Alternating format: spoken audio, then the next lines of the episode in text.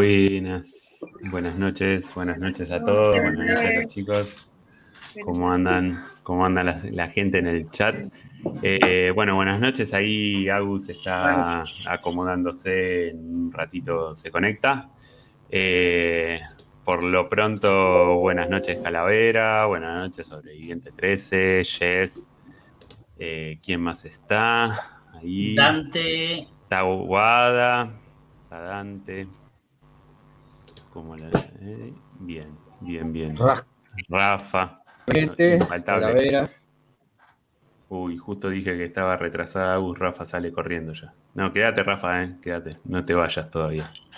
Eh, ¿Cómo andan a todos? Acá con el eh, Kevin el Tano haciendo el aguante. Y hoy nos visitan dos exponentes para mí, eh, dos de los exponentes, digamos, de las marcas más emblemáticas de, Argentina. Como, como de dentro de lo que de lo que nos vienen acompañando y digamos de las ideas que tenemos en, lo que es el vapeo Argentina representan eh, la verdad que muy bien muy bien no solamente desde lo que es la calidad de producto sino también desde la eh, básicamente desde lo que es la, el diseño de marca eh, yo en, ese sentido valoro mucho eh, eh, el, pensar una marca no solamente desde, desde cómo se elabora. Hola Gus, ahí llegó.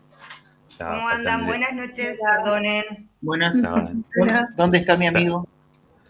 Trabajando. Quiero que aparezca y salude por allá No, está trabajando, olvídate. No está. Le tocó guardia de noche hoy. Alguno tiene que laburar, es así. ¿no? Bueno, y les decía básicamente eso, que por un lado lo tenemos a Ramón de Pampa, que... Hola Ramón. Hola Ramón. Hola chicos, ¿cómo andan? Bien. Ya, ya nos ha, visitado en algún momento. Y a Mariana es, eh, y Andrés de Circus. Mariana y Andrés de Circus, también marca emblemática, marca que en, todas las, en todos los chats o grupos de vapeo siempre alguno de sus líquidos siempre sale como de los mejores de, los primordiales a, recomendar. Eh, eh, en principio, bueno, quiero ir con Andrés y, Mariana para que me comenten. Eh, creo que ya lo han contado en algún otro programa, pero bueno, para los chicos que nos, nos sintonizan en este canal, cuánto hacen que ingresaron en el vapeo, cómo ingresaron en el vapeo y cómo se les ocurrió, digamos, entrar en, la producción de líquidos. Sí. Bueno, mira, hace como seis años empezamos a vapear, después del primer año compramos muchos líquidos. Yo empecé con el lapicito, ¿te acordás? Transparente con los dos pelitos para el costado, con un líquido en once que se llamaba Indian no sé cuánto y era marrón como tierra y no me gustó mucho. Eh, bueno, ¿dónde buscamos? Nos metimos en Facebook, empecé a averiguar, me compré un Ego Ayo, el chiquitito, el finito. Eh, y bueno, empezamos a comprar líquido y sentimos que a uno como que me ponía poco sabor, el otro no me hacía nada la Nico, variaba mucho, había como todo un, un mejunje y dijimos, bueno, tratemos de hacer algo para los vaperos, porque ya, ya, estábamos metidos muy en el palo, éramos amigos de mucha gente, de muchas juntadas que íbamos, centenario de votos. Y bueno, dijimos, vamos a ponerle la mayor cantidad de normas que podamos y la que y hacer las cosas bien como si fuera que lo fuera a consumir Hacerlo con el corazón, digamos. así, bueno. Y así empezamos, por eso. Así empezamos. Después gustaron, gustaron y gustaron. La idea de y fuimos mucho las juntadas también. De todo el diseño y la idea de circos y bueno, y hacemos personajes, eso fue. No, me pasaba mucho que uno ve siempre los líquidos de afuera, lo que es China y todo eso, esos colores, esas cajas que parecen juguetes para los niños llenos de colores. Yo decía, quiero, quiero algo así, si bien estamos en Argentina y tampoco podemos manejar esos números, ¿no es cierto? Lo que costaría hacer una caja así, una presentación así. Pero digo, bueno, algo tiene que ser algo colorido, que, no sé, ellos tenían temáticas. Acá había eh, marcas que ya tenían temáticas. también ya en la vida, así que no íbamos a llamarnos este, brujo maldito. No, y dijimos, vamos a hacer una, una temática eh, bien colorida, digo, de circo. Más colorido que el circo no hay nada, digo, porque eso te, te presta. Y Andrés Salte me dice, bueno, entonces me dice, cada, cada sabor tiene que tener el nombre de un personaje de circo. Exacto, exacto. Muy problemático los personajes de circo. También, ¿eh? También. Dice, a mí me gusta el enano. Ajá. ¿Y qué, tendrá, qué tendrá el enano? ¿Ah? Y el hombre bala también. El hombre con pusimos Joaquín.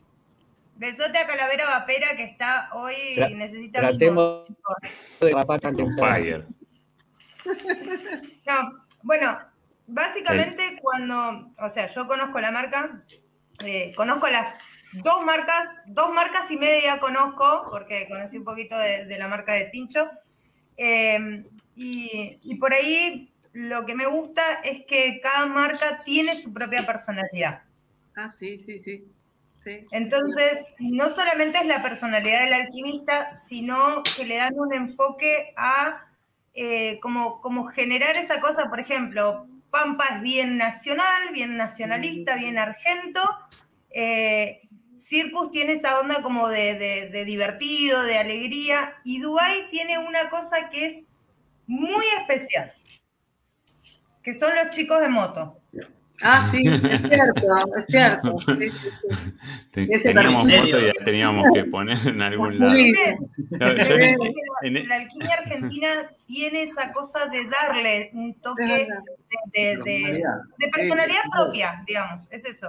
Es cierto, es En- cierto. en- Bueno, en ese sentido justo quería ir con, con Ramón, digo, porque Ramón también, cuando yo pienso que, que él piensa a, a la marca, creo que también eh, le da esto de darle, eh, o sea, nosotros en, muchas cuestiones de la vida, digamos, buscamos esto de lo propio y, representarnos, ¿no? Y vernos representados en algo. Entonces, a veces, eh, cuando yo, yo siempre digo que en el caso de Circus y, y de Ramón y con Pampa, me pasa de estar enamorado de la marca y del diseño de marca. Por, por esto mismo de que lograron conseguir, eh, ya sea, porque esto, y como le contamos siempre a todos, esto es mucho al pulmón y como decía Marian en ese sentido, o sea, es uno le tiene que poner desde lo propio y lo, lo conocimiento, se mete, averigua, eh, se fija sí, si lo puede hacer uno, ¿me entendés? Entonces, en ese sentido, y creo que Ramón eh, en, en esa impronta que le puso, la verdad que, que no solamente lo está, eh, o sea, el show para mí lo está logrando muy bien, eh, digo, si él, eh, lo- vos lo pensaste eh, desde el principio a Pampa. Contanos, y Ramón, lo- queremos saber el y secreto. lo dale. desarrollaste. No, este, momento, chicos, decinos. vamos, vamos a ser sinceros, no lo planificó mucho. Que cuente él cómo empezó la movida con A Pampa. ver. No, A ver, no, ¿cómo sí, fue? hubo- ¿Cómo fue? Hubo una, hubo una planificación, como todo. Eh, hay cosas que planifico y cosas que no. Este, mis hijos no fueron planificados, pero vinieron, por ejemplo. Pregúntenos no, a quién, a quién planificó los hijos. Sí, es cierto. Bueno, yo creo que todos empezamos más o menos por el mismo camino. Eh, yo empecé a vapear, esto ya lo conté mil veces, eh, pero bueno, una vez más, eh, el público se renueva. Eh, hubo un aumento de cigarrillos, uno de los tantos que hay, eh, de esos este, grandes que había, y, y bueno, yo fumaba cualquier cantidad, más de dos atados por día. Uh, Obviamente era mi cable a tierra, uno tenía, no sé, en ese momento la facultad, algún problema de, de dinero en la casa, la responsabilidad de mantener una familia, algún problema de, pareja, o sea, cosas eh, que no son ajenas a, a- a lo normal de la gente. Entonces, bueno, eh, un día dije, bueno, esto yo no puedo seguir en esto que me estoy haciendo pedazos la, la vida de- y, y- y quiero probar. Un compañero tenía uno, me dice, "Mira, yo te lo vendo si querés. Era similar a los lapicitos esos que, que venden hasta hoy en día. Eh, con la resistencia C5. que era un violín, era un hilo. Exacto. Eh, pero bueno, muchos dejamos gracias a ese lapicito, eh, porque fue el punto de partida para otros equipos. Y después vino la curiosidad por abaratar costos, por decir, a ver, ¿cómo se hace esto? Y chusmear en YouTube, eh, a ver cómo se hace, será tan difícil. Y después pasa mucho tiempo hasta que lo analizás y primero probás a hacerlo para vos, empezás con un monoaroma, con algún one shot. Yo me acuerdo que empecé con algún solubarón que tenía algo más complejo que un R4. este, y más o menos salían. Alguna vez me equivoqué y metí en el tanque, en vez de meter el líquido, metí nicotina. Imagínense la calada de nicotina pura a 100 mililitros, a 100 miligramos por mililitro. Eh, y bueno, y a partir de esa curiosidad, después, bueno, está la impronta de cada uno, ¿no? Eh, yo, para pensar la marca, no. Yo lo, iba a tener algún emprendimiento en algún momento de mi vida y no sé si era un negocio, no sé, de pompas fúnebres, se iba a llamar el PAM seguramente o algo por el estilo. Este, yo sabía que en algún momento algo relacionado con eso tenía, tenía que hacer. ¿Y por qué? Porque de grande eh, me entró un poco la, curiosidad y el gusto.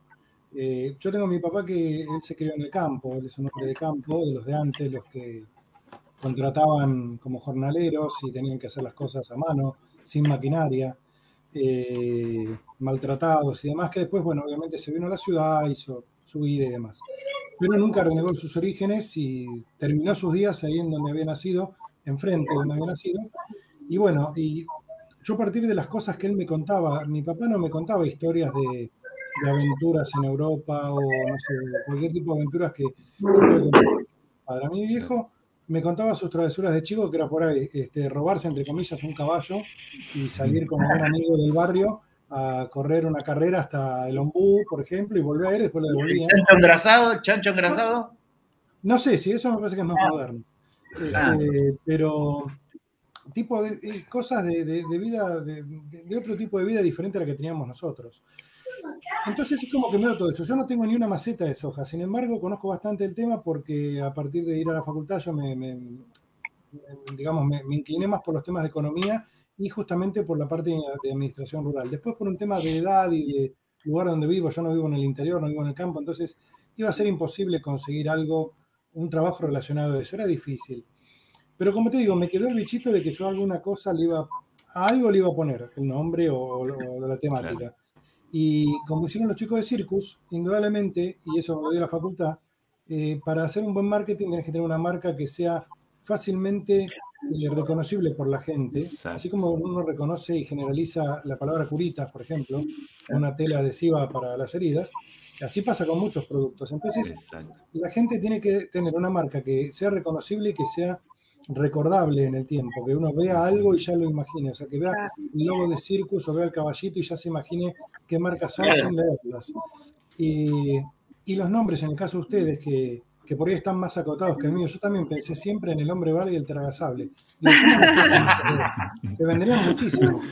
Y Está próximo a salir el sí, son líquidos que no Es para un público específico, sí. Sí, ¿no? bueno, en, realidad cuando yo hablaba, Ramón, del tema de la planificación, de largarte con una marca de líquido. Porque vos contaste cómo arrancaste a vapear, contaste de dónde surge el nombre, pero no contaste cómo empezó el tema de, de tomar la decisión de largar tu propia marca. Bueno, primero calculo que fue, a ver, este, yo no sé si, si, si, Agustina me está poniendo una, una, trampita para que diga algo que no me acuerdo.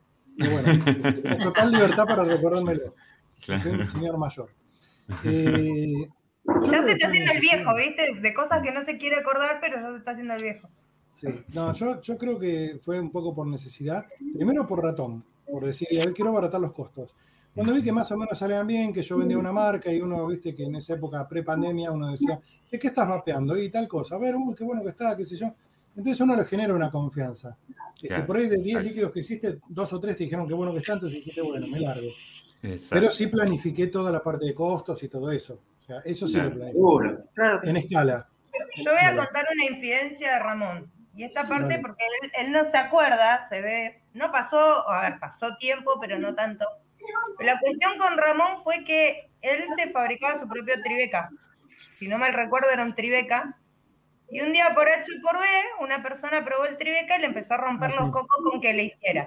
Con que le gustara. No, que te voy a hacer, que te vendo otro, que.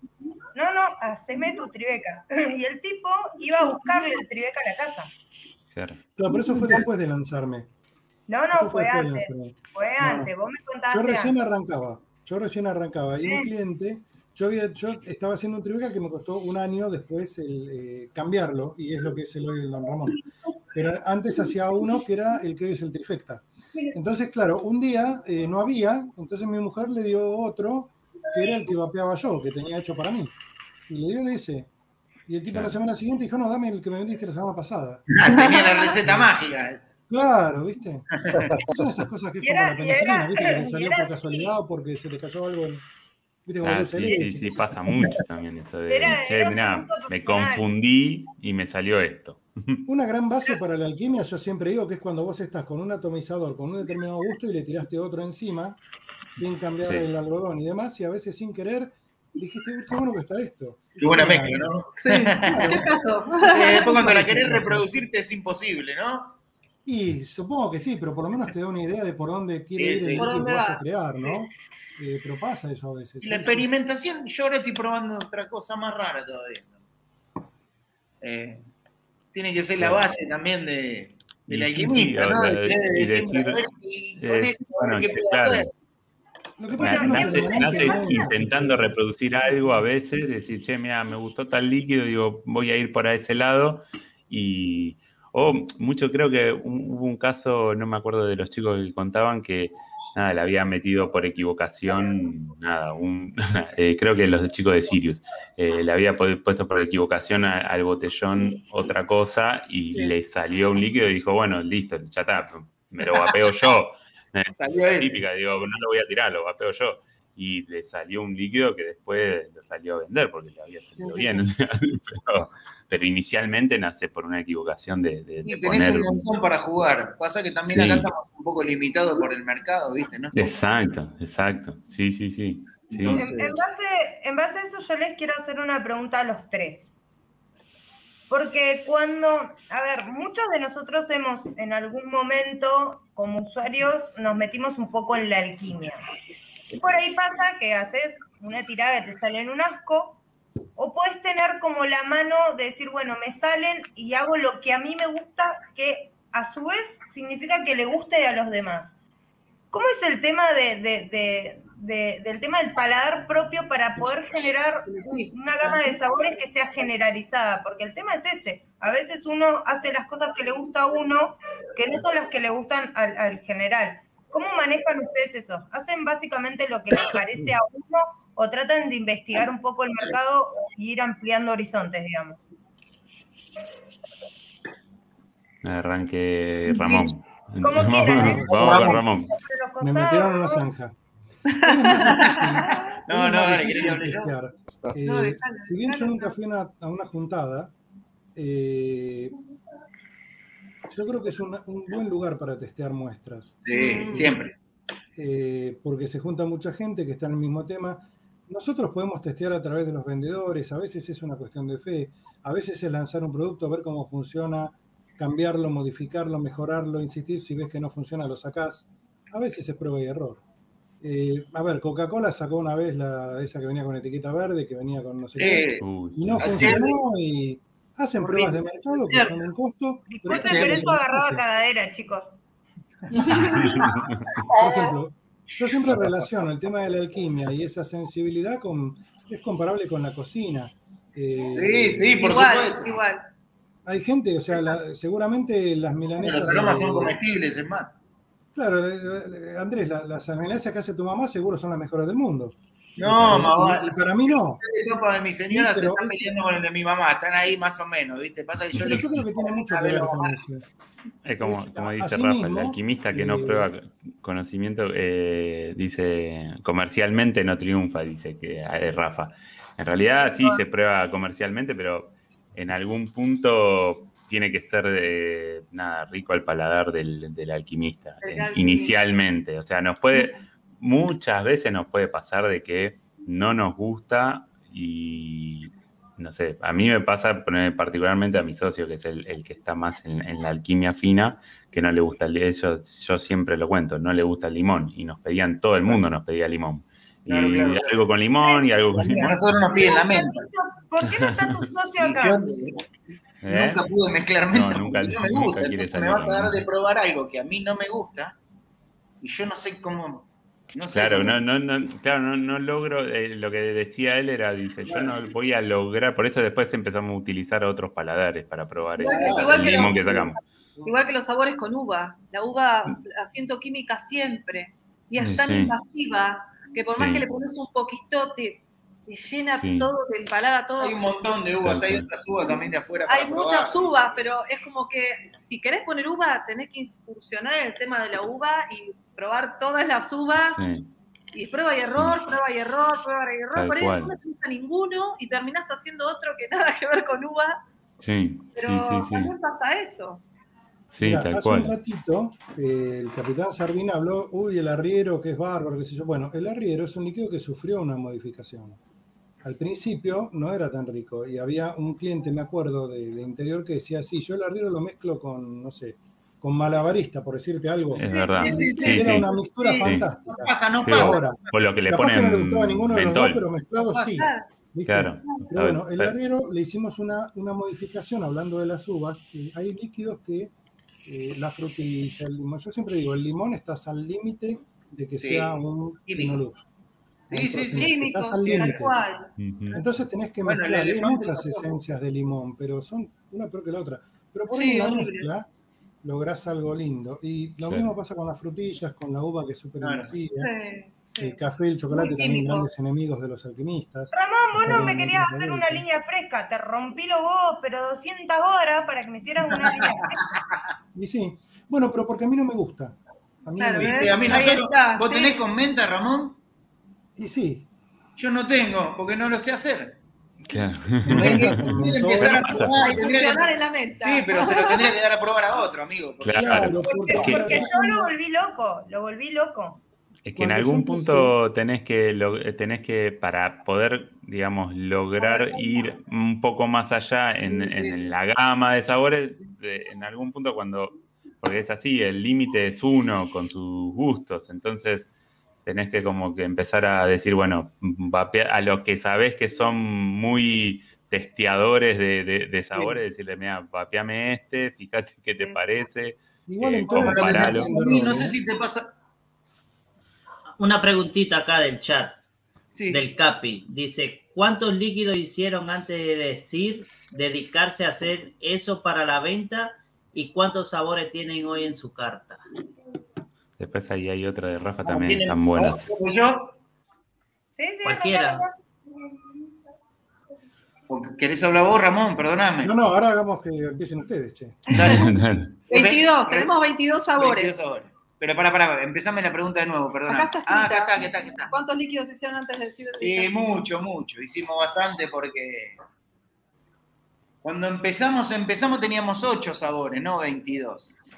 Entonces me quedé corto de sabor. Imagínate que haber hecho 6 sabores que yo más o menos creía que se podían llegar a vender, ya era mu- muchísimo.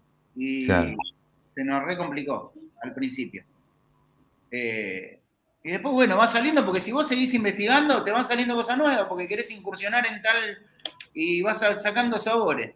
Yo ahora estoy, pero bueno, tengo tres, pero le estoy dando tanta vuelta que, viste, No. Mariana me va a matar. Si es por yo- mí y por nuestro grupo de amigos vapers, incluido Guillermo Damián, Diego y Estrella, hay mucha gente que, que siempre están, son esos amigos que haciendo ese atincho que uno les da a los probadores y les dice, Exacto, "Probá tal cual. esto".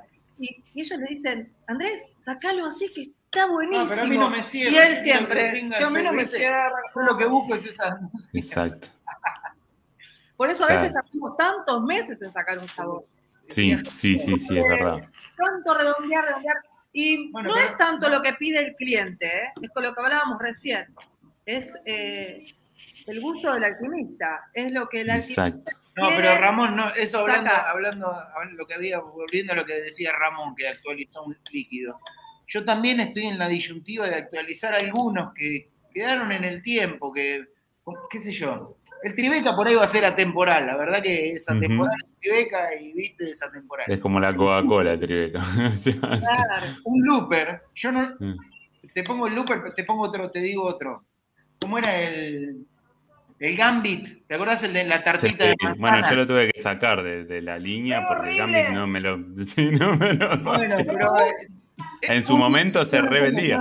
Fue un líquido que se vendió mucho. Bueno, a mí me Sí. gustaría a- un par de líquidos que, que están ac- desactualizados a lo que es ahora, porque ahora no es lo mismo hace cinco años, con la El materia pedo. prima que teníamos hace cinco años, con la que podemos llegar a tener ahora, investigar un poco más, pasaron muchas cosas, entonces los sabores son diferentes. Sí, sí, sí. Bueno, y hay sabores que me quedaron que por ahí me gustaría retocarlos un poco, pero la verdad que no lo hago porque como la gente me lo sigue pidiendo. pide. Tendría que hacer, no sé, el acróbata 2. ponele. Claro, exacto. bueno, Hacer una variante.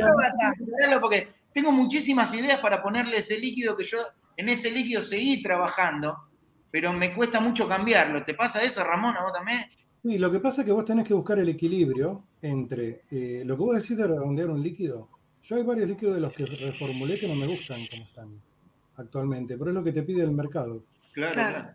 Entonces, Pero yo te tengo un sabor, tengo un sabor que a mí particularmente no me gusta y tengo clientes que me piden 6 de 120 y yo no lo puedo creer.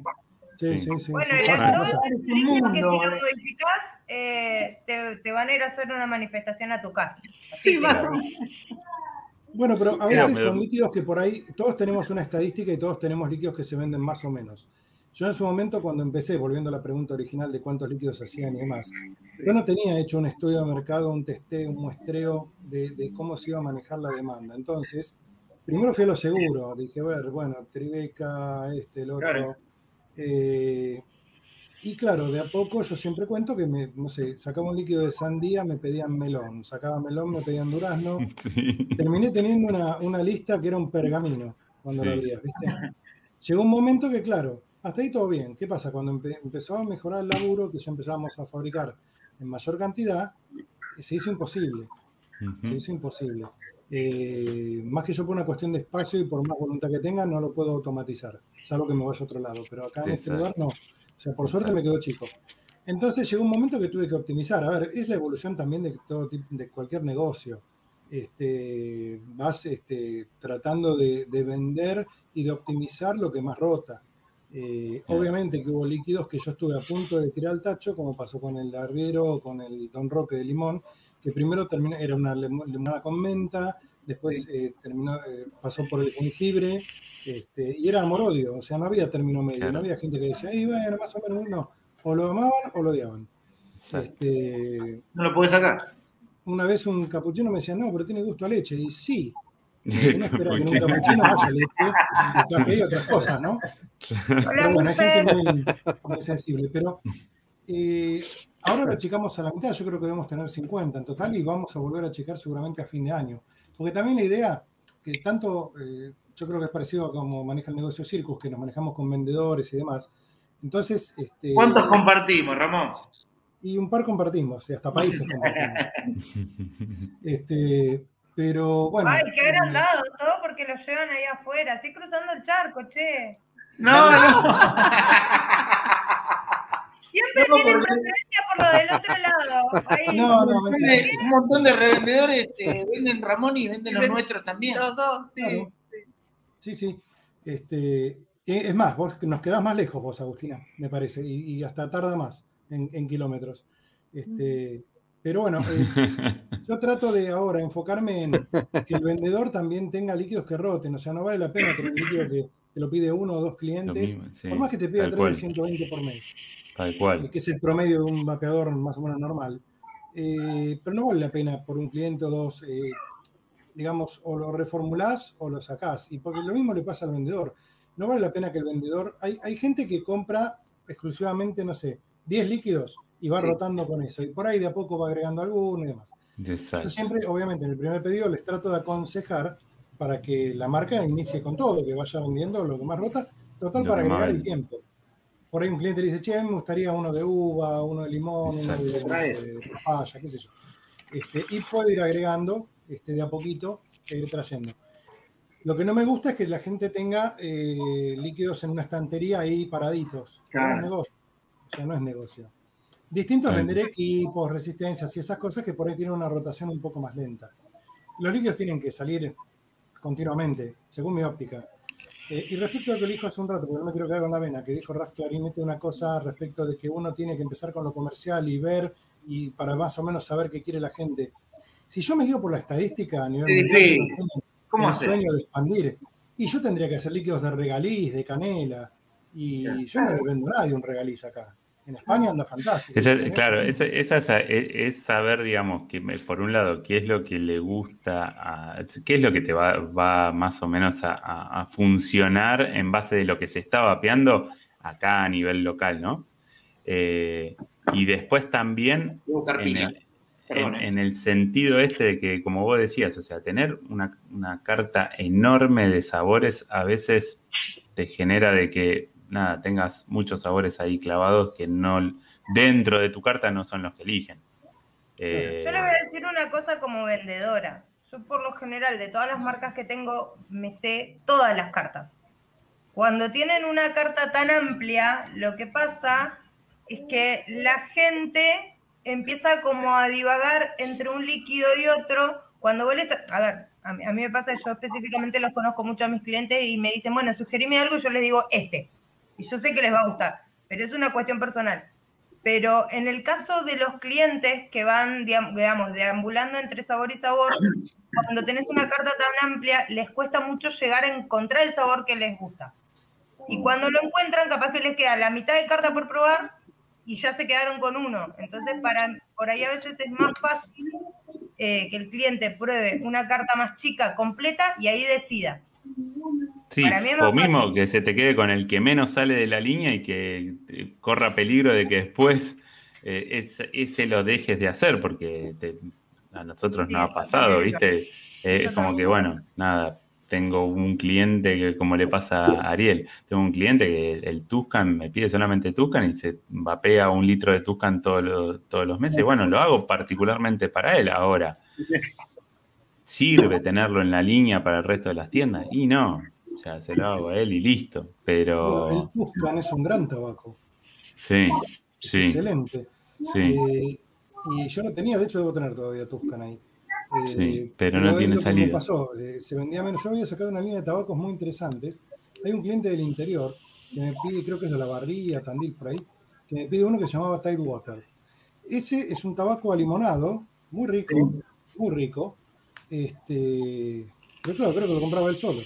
Claro, ¿viste? claro. Bueno, pero eso también pasa por localidades. A veces hay localidades que piden Ah, también, también. que vos decís, No, no, los no, puedo dejar porque Yo creo no que sé. después de tener. en Uruguay eh, vapean mucho Ramón, payaso. Ramón de Ramón de Israel. Sí.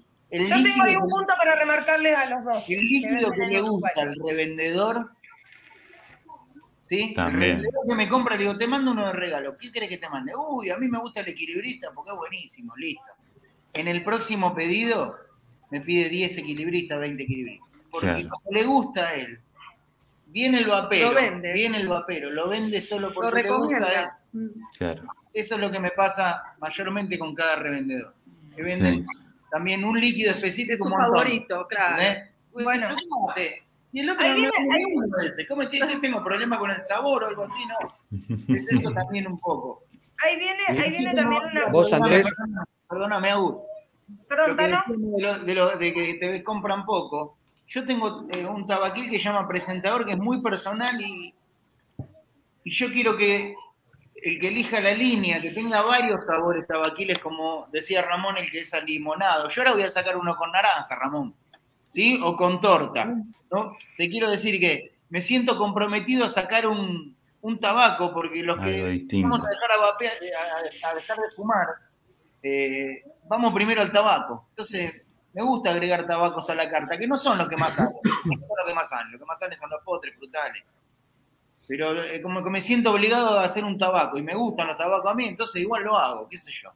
Claro. Porque depende también, viste, del alquimista, qué le parece a él. Claro, Sí, porque va, sí, sí. va a ser que el cliente, eh, tanto el revendedor como el alquimista, hace que sus clientes tiendan para el gusto de él. Yo tengo un revendedor que es exclusivamente de frescos y no compra otra cosa. ¿Viste? Mirá, ¿Viste? sí. No Sí, sí, compra otra cosa. Entonces sus clientes, por el que le gusta un tabaco o el que le gusta un postre, compra otra marca, indudablemente, porque no, no puede acceder. Eh, por ejemplo, yo lo que decía, que estadísticamente todos tenemos líquidos que se venden menos. Entonces ahí es tu oportunidad, eh, que debes tener algunos que rotan menos en general. Entonces ese es el momento de reformularlo. Eh, por más sí. que algún cliente te diga, no, pero así está bueno, qué sé yo, pero bueno, vos tenés que ahí hacer la prueba. Tal En cual. reformularlo o sacarlo y por ahí darle la oportunidad a otro, porque también tenés el problema que vos ahora tenés 22 líquidos. Yo quiero achicar, vos estás agrandando. Eh, si vos tenés mucha cantidad de líquidos, lo que te vuelve loco eh, no es la- el tema de la calidad, porque uno la calidad la estandariza. Uno Que es un poco lo que estandariza dice Rafa. No, no es. Por eso lo digo. Sí. Eh, porque Rafa siempre mete eh, la La púa, pero eh, con temas concretos No, y a veces está- está bueno. Está bueno, está bueno de aclararlo eso. Sí. Sí, Cuando Sí. vos estandarizás tu método de producción, estandarizás Sí. tu calidad, no cambias de aromas, hay aromas que Tal se cual. comparten en distintos líquidos. Sí, sí. Exacto. Entonces, digamos que, obviamente, lo que te va a enquilombar el hecho de hacer mucho es eh, el tema de la producción, el tiempo y todo lo demás. Tenés que hacerlo muy al dedillo porque si no te, te vuelves loco. Pero escúchame. Ramón, escúchame, escúchame, Ramón. Vos tenés que, hacer- vos tenés que fabricar, ¿no? Ponele. Sí, sí. Yo fabrico todas las semanas y, y lo dividí en cuatro, ponele. ¿no? Tengo un líquido macerando, por semana voy sacando. eh, vos cuando te. Hugo, ¿qué me falta? Me falta tigre, ¿no? Y vos mirás la estantería y ya sabés lo que tenés que pedir. ¿O no? Sí, sí, También. sí, sí. Por Sí, eso- o- Igual siempre mismo. es un quilombo. ¿eh? Te va- sí, sí. Sí, a veces el- por el tema de la demanda también pasa, de que la demanda no es, no suele ser tan regular a veces, ¿viste? Claro. Eso suele Sí. pasar, de que, che, bueno, sale una demanda así, o mismo te, me ha pasado a mí, poner, Pero che, nos vamos a tomar, pandemia te cambió todo también. y claro, no, y además, eh, además, eh, che, nos vamos a tomar vacaciones, ah, bueno, listo, te pedimos así, y entonces se te bajan los bidones a lo loco. Y eh, creo que en ese sentido, bueno, nosotros por lo menos lo que logramos hacer es como esta, una vez que ya tuvimos un año viendo cómo se iba moviendo, listo, eh, tenés un- un- una proyección de stock de lo que se va a mover en seis meses aproximadamente, entonces vos decís, bueno, de esto necesito Sí. tener tanta cantidad de todos los productos esencias eh, macerando, guardados. Con la pandemia que me faltaron aromas. Sí, sí, sí, sí, sí. Eso fue terrible. Y justo te piden de ese. Sí, sí, olvidate. Olvidate. Eso. Eh, Sí. ¿viste? También es adaptarse. También es Bueno. adaptarse. Lo que te quería señalar, Andrés, Andrés. es que cuando vos, And- Andrés, eh, vos que tenés 20, perdón, Sí, sí.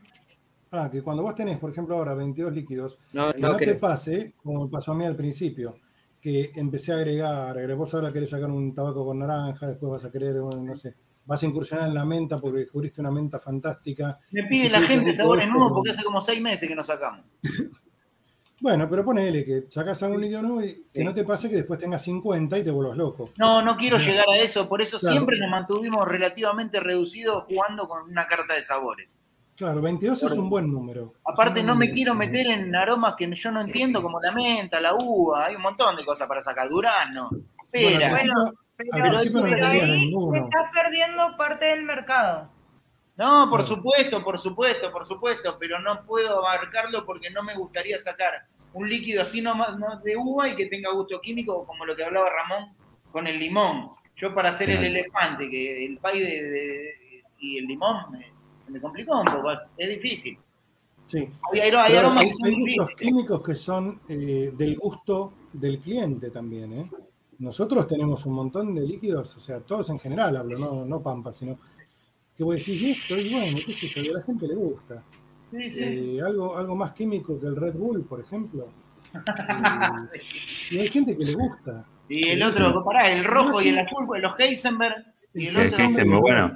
Yo tenía, bueno, el Heisenberg nosotros lo, lo- lo hacíamos desde el original, el Heisenberg Redastar y el Pinkman.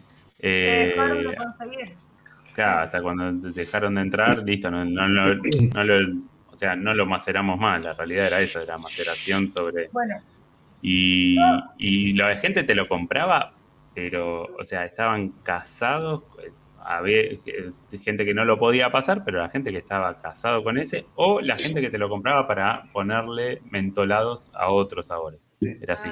quiero, Ah, el, quiero- el tabaco le pongo este, el Heiser. quiero dar- darme dos minutitos. Eh, hay mucha gente que entró en el chat y no los saludamos. Entró Mifel, bueno, está Rodrigo Paya, Sergio García, que les está dedicando unos lindos mensajes a, a los chicos de Circus. Eh, Guillermo Lupi, Gracias, bueno, estuvo. Adri de Arabian, que les preguntó cuándo iban a ir a Kentucky de nuevo. Ah, Ah, bien. No sé si después nos pueden contar. Y después hay un personaje acá que yo no sé quién está atrás de la cuenta, dice Dubai Liquid, buenas noches, ¿qué grupo es? Pone. Ah, ese es mi socio. Bueno, yo hago una pregunta específica. ¿Por qué este personaje que está atrás de esa cuenta no está hoy acá? no le gusta, no le gusta En la aparecer. celda no te permiten el celular, eh, Agus. Bueno, después, bueno, tenemos al tóxico de Raf, ¿qué más? Eh, está Da- eh, Dante DS Racing.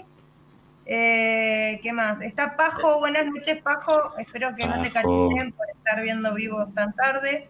Hoy Eh, estamos hablando, hoy estamos hablando de vapeo, digamos. de- puede subir el volumen en la casa Pajo que no va a tener problema. Lo van a cachetear igual a Pajo. Claro. es retable. Está Luisito Díaz que está eh, cenando en el trabajo y mirando el vivo, así que muchas gracias a todos por acompañarnos. Gracias. Ahora, Tanito, ¿tiene su pregunta? Se me quedó duro el Tanito. No, no tiene nada. Está Sí, la no, no, que de le Rafa. estaba por decir a. Dale. Se cortó, no, se- yo lo veo Que frisado. no, que le estaba por decir a Andrés, que ahí Rodríguez. Ay, Eh, ya empezamos con los problemas. No, no, eh, eh, no, el tema es ¿Me así. Bueno, la esperen, tecnología esperen. es así, ¿Me no hay-? No, esperen, tiene Paciencia. delay, por eso hay que esperarlo, darle el pase al, al Tano y dejarlo hablar. Eh, habla vos, Tano.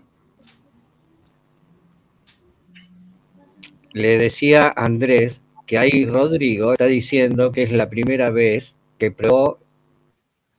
que No. Entonces vos ahora le tenés que hacer probar grandote. Ah, que probó la primera vez que probó el enano. Y ahora quiere encantó. probar el grandote. ¿Y gustó? Ahora tenés que fabricar el grandote. Como el Jorgito, ¿no?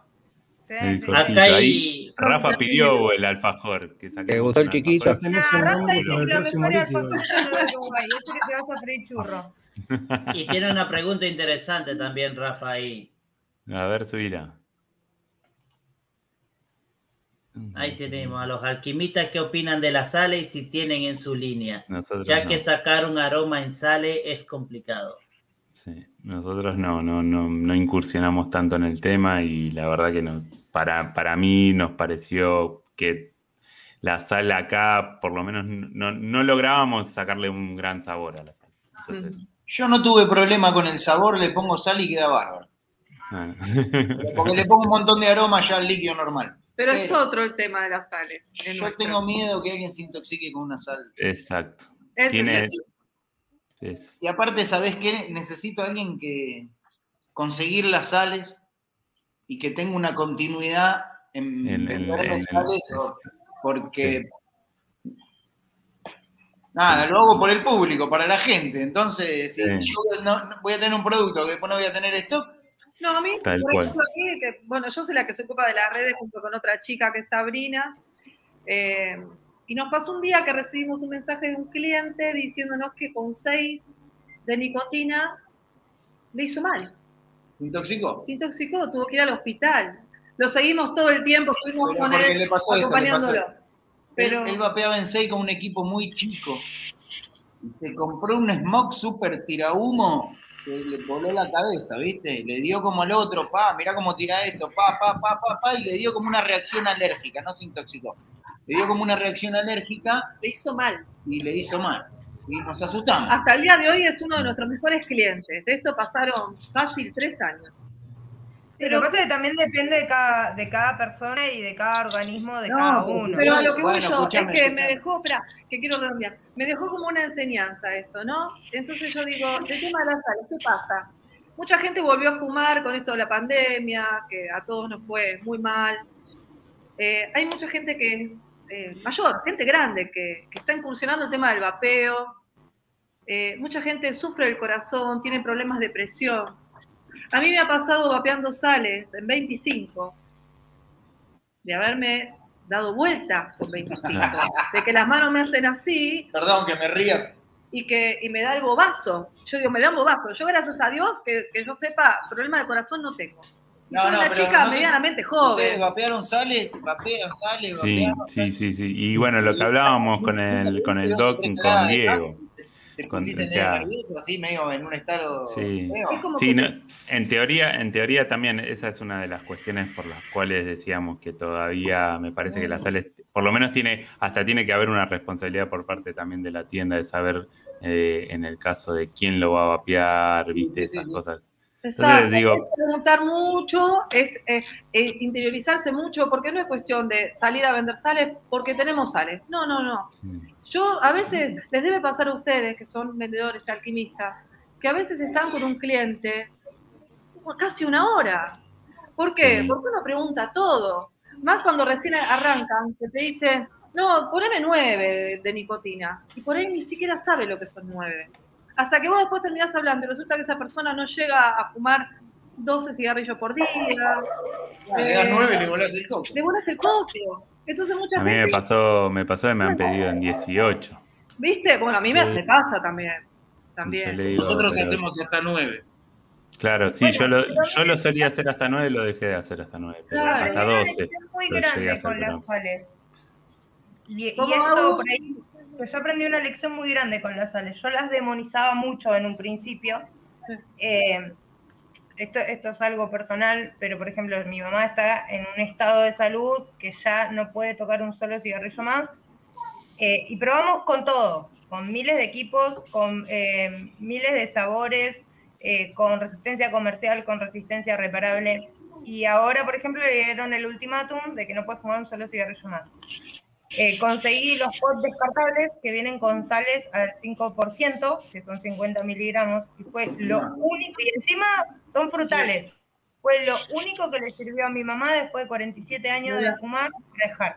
Entonces, hay, hay una cuestión muy, muy específica con el tema de las sales, eh, que no son para todos, pero Claro hay un, un pequeño claro. porcentaje que las necesita.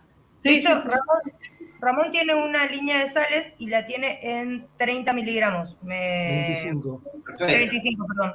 Eh, en 35 miligramos, eh, y yo tengo clientes que mm, vos le das una sal de menos miligramos y no le van. Por más que sea 30 o sea 25. O sea, Sí, la sí, sí, diferencia eh, se siente, pero si les das un líquido común, vuelven al cigarrillo. Es, por eso digo, no hay que demonizarlas, hay que tratar de. No, no. Claro, hay que, hay que no, no, profundizar No, mi miedo es el siguiente, mi miedo es el siguiente. Me llama un pibito, quiere revender en. No sé. Concordia. En Catamarca. No, porque ahí no tengo. Catamarca no tengo, entonces digo yo. Quiere vender en Catamarca. Sí, dale, ¿tenés sale? Sí, te mando, dale, listo. Yo qué sé cómo atiende la gente ese tipo. Sí. Ah, no, bueno. ¿Me Y eso entendés? depende. Entonces, Hay que hacer bueno, un seguimiento. Se intoxica, pero el frasquito sigue siendo circus. Y Claro. te muestra un frasquito, mira, la prueba. Sí, sí, El sí, número sí. 6 es, en 3N. 2%. No sé si se acuerdan, chicos, una vez en uno de los allanamientos que hubo, había Sí. allanado a un muchacho de Capital, que no lo de nombre, pero se van a acordar, que había un policía que hablaba y, y levantó el líquido y dijo, y esto es veneno, dijo, Ah. Sí. de una marca. Sí.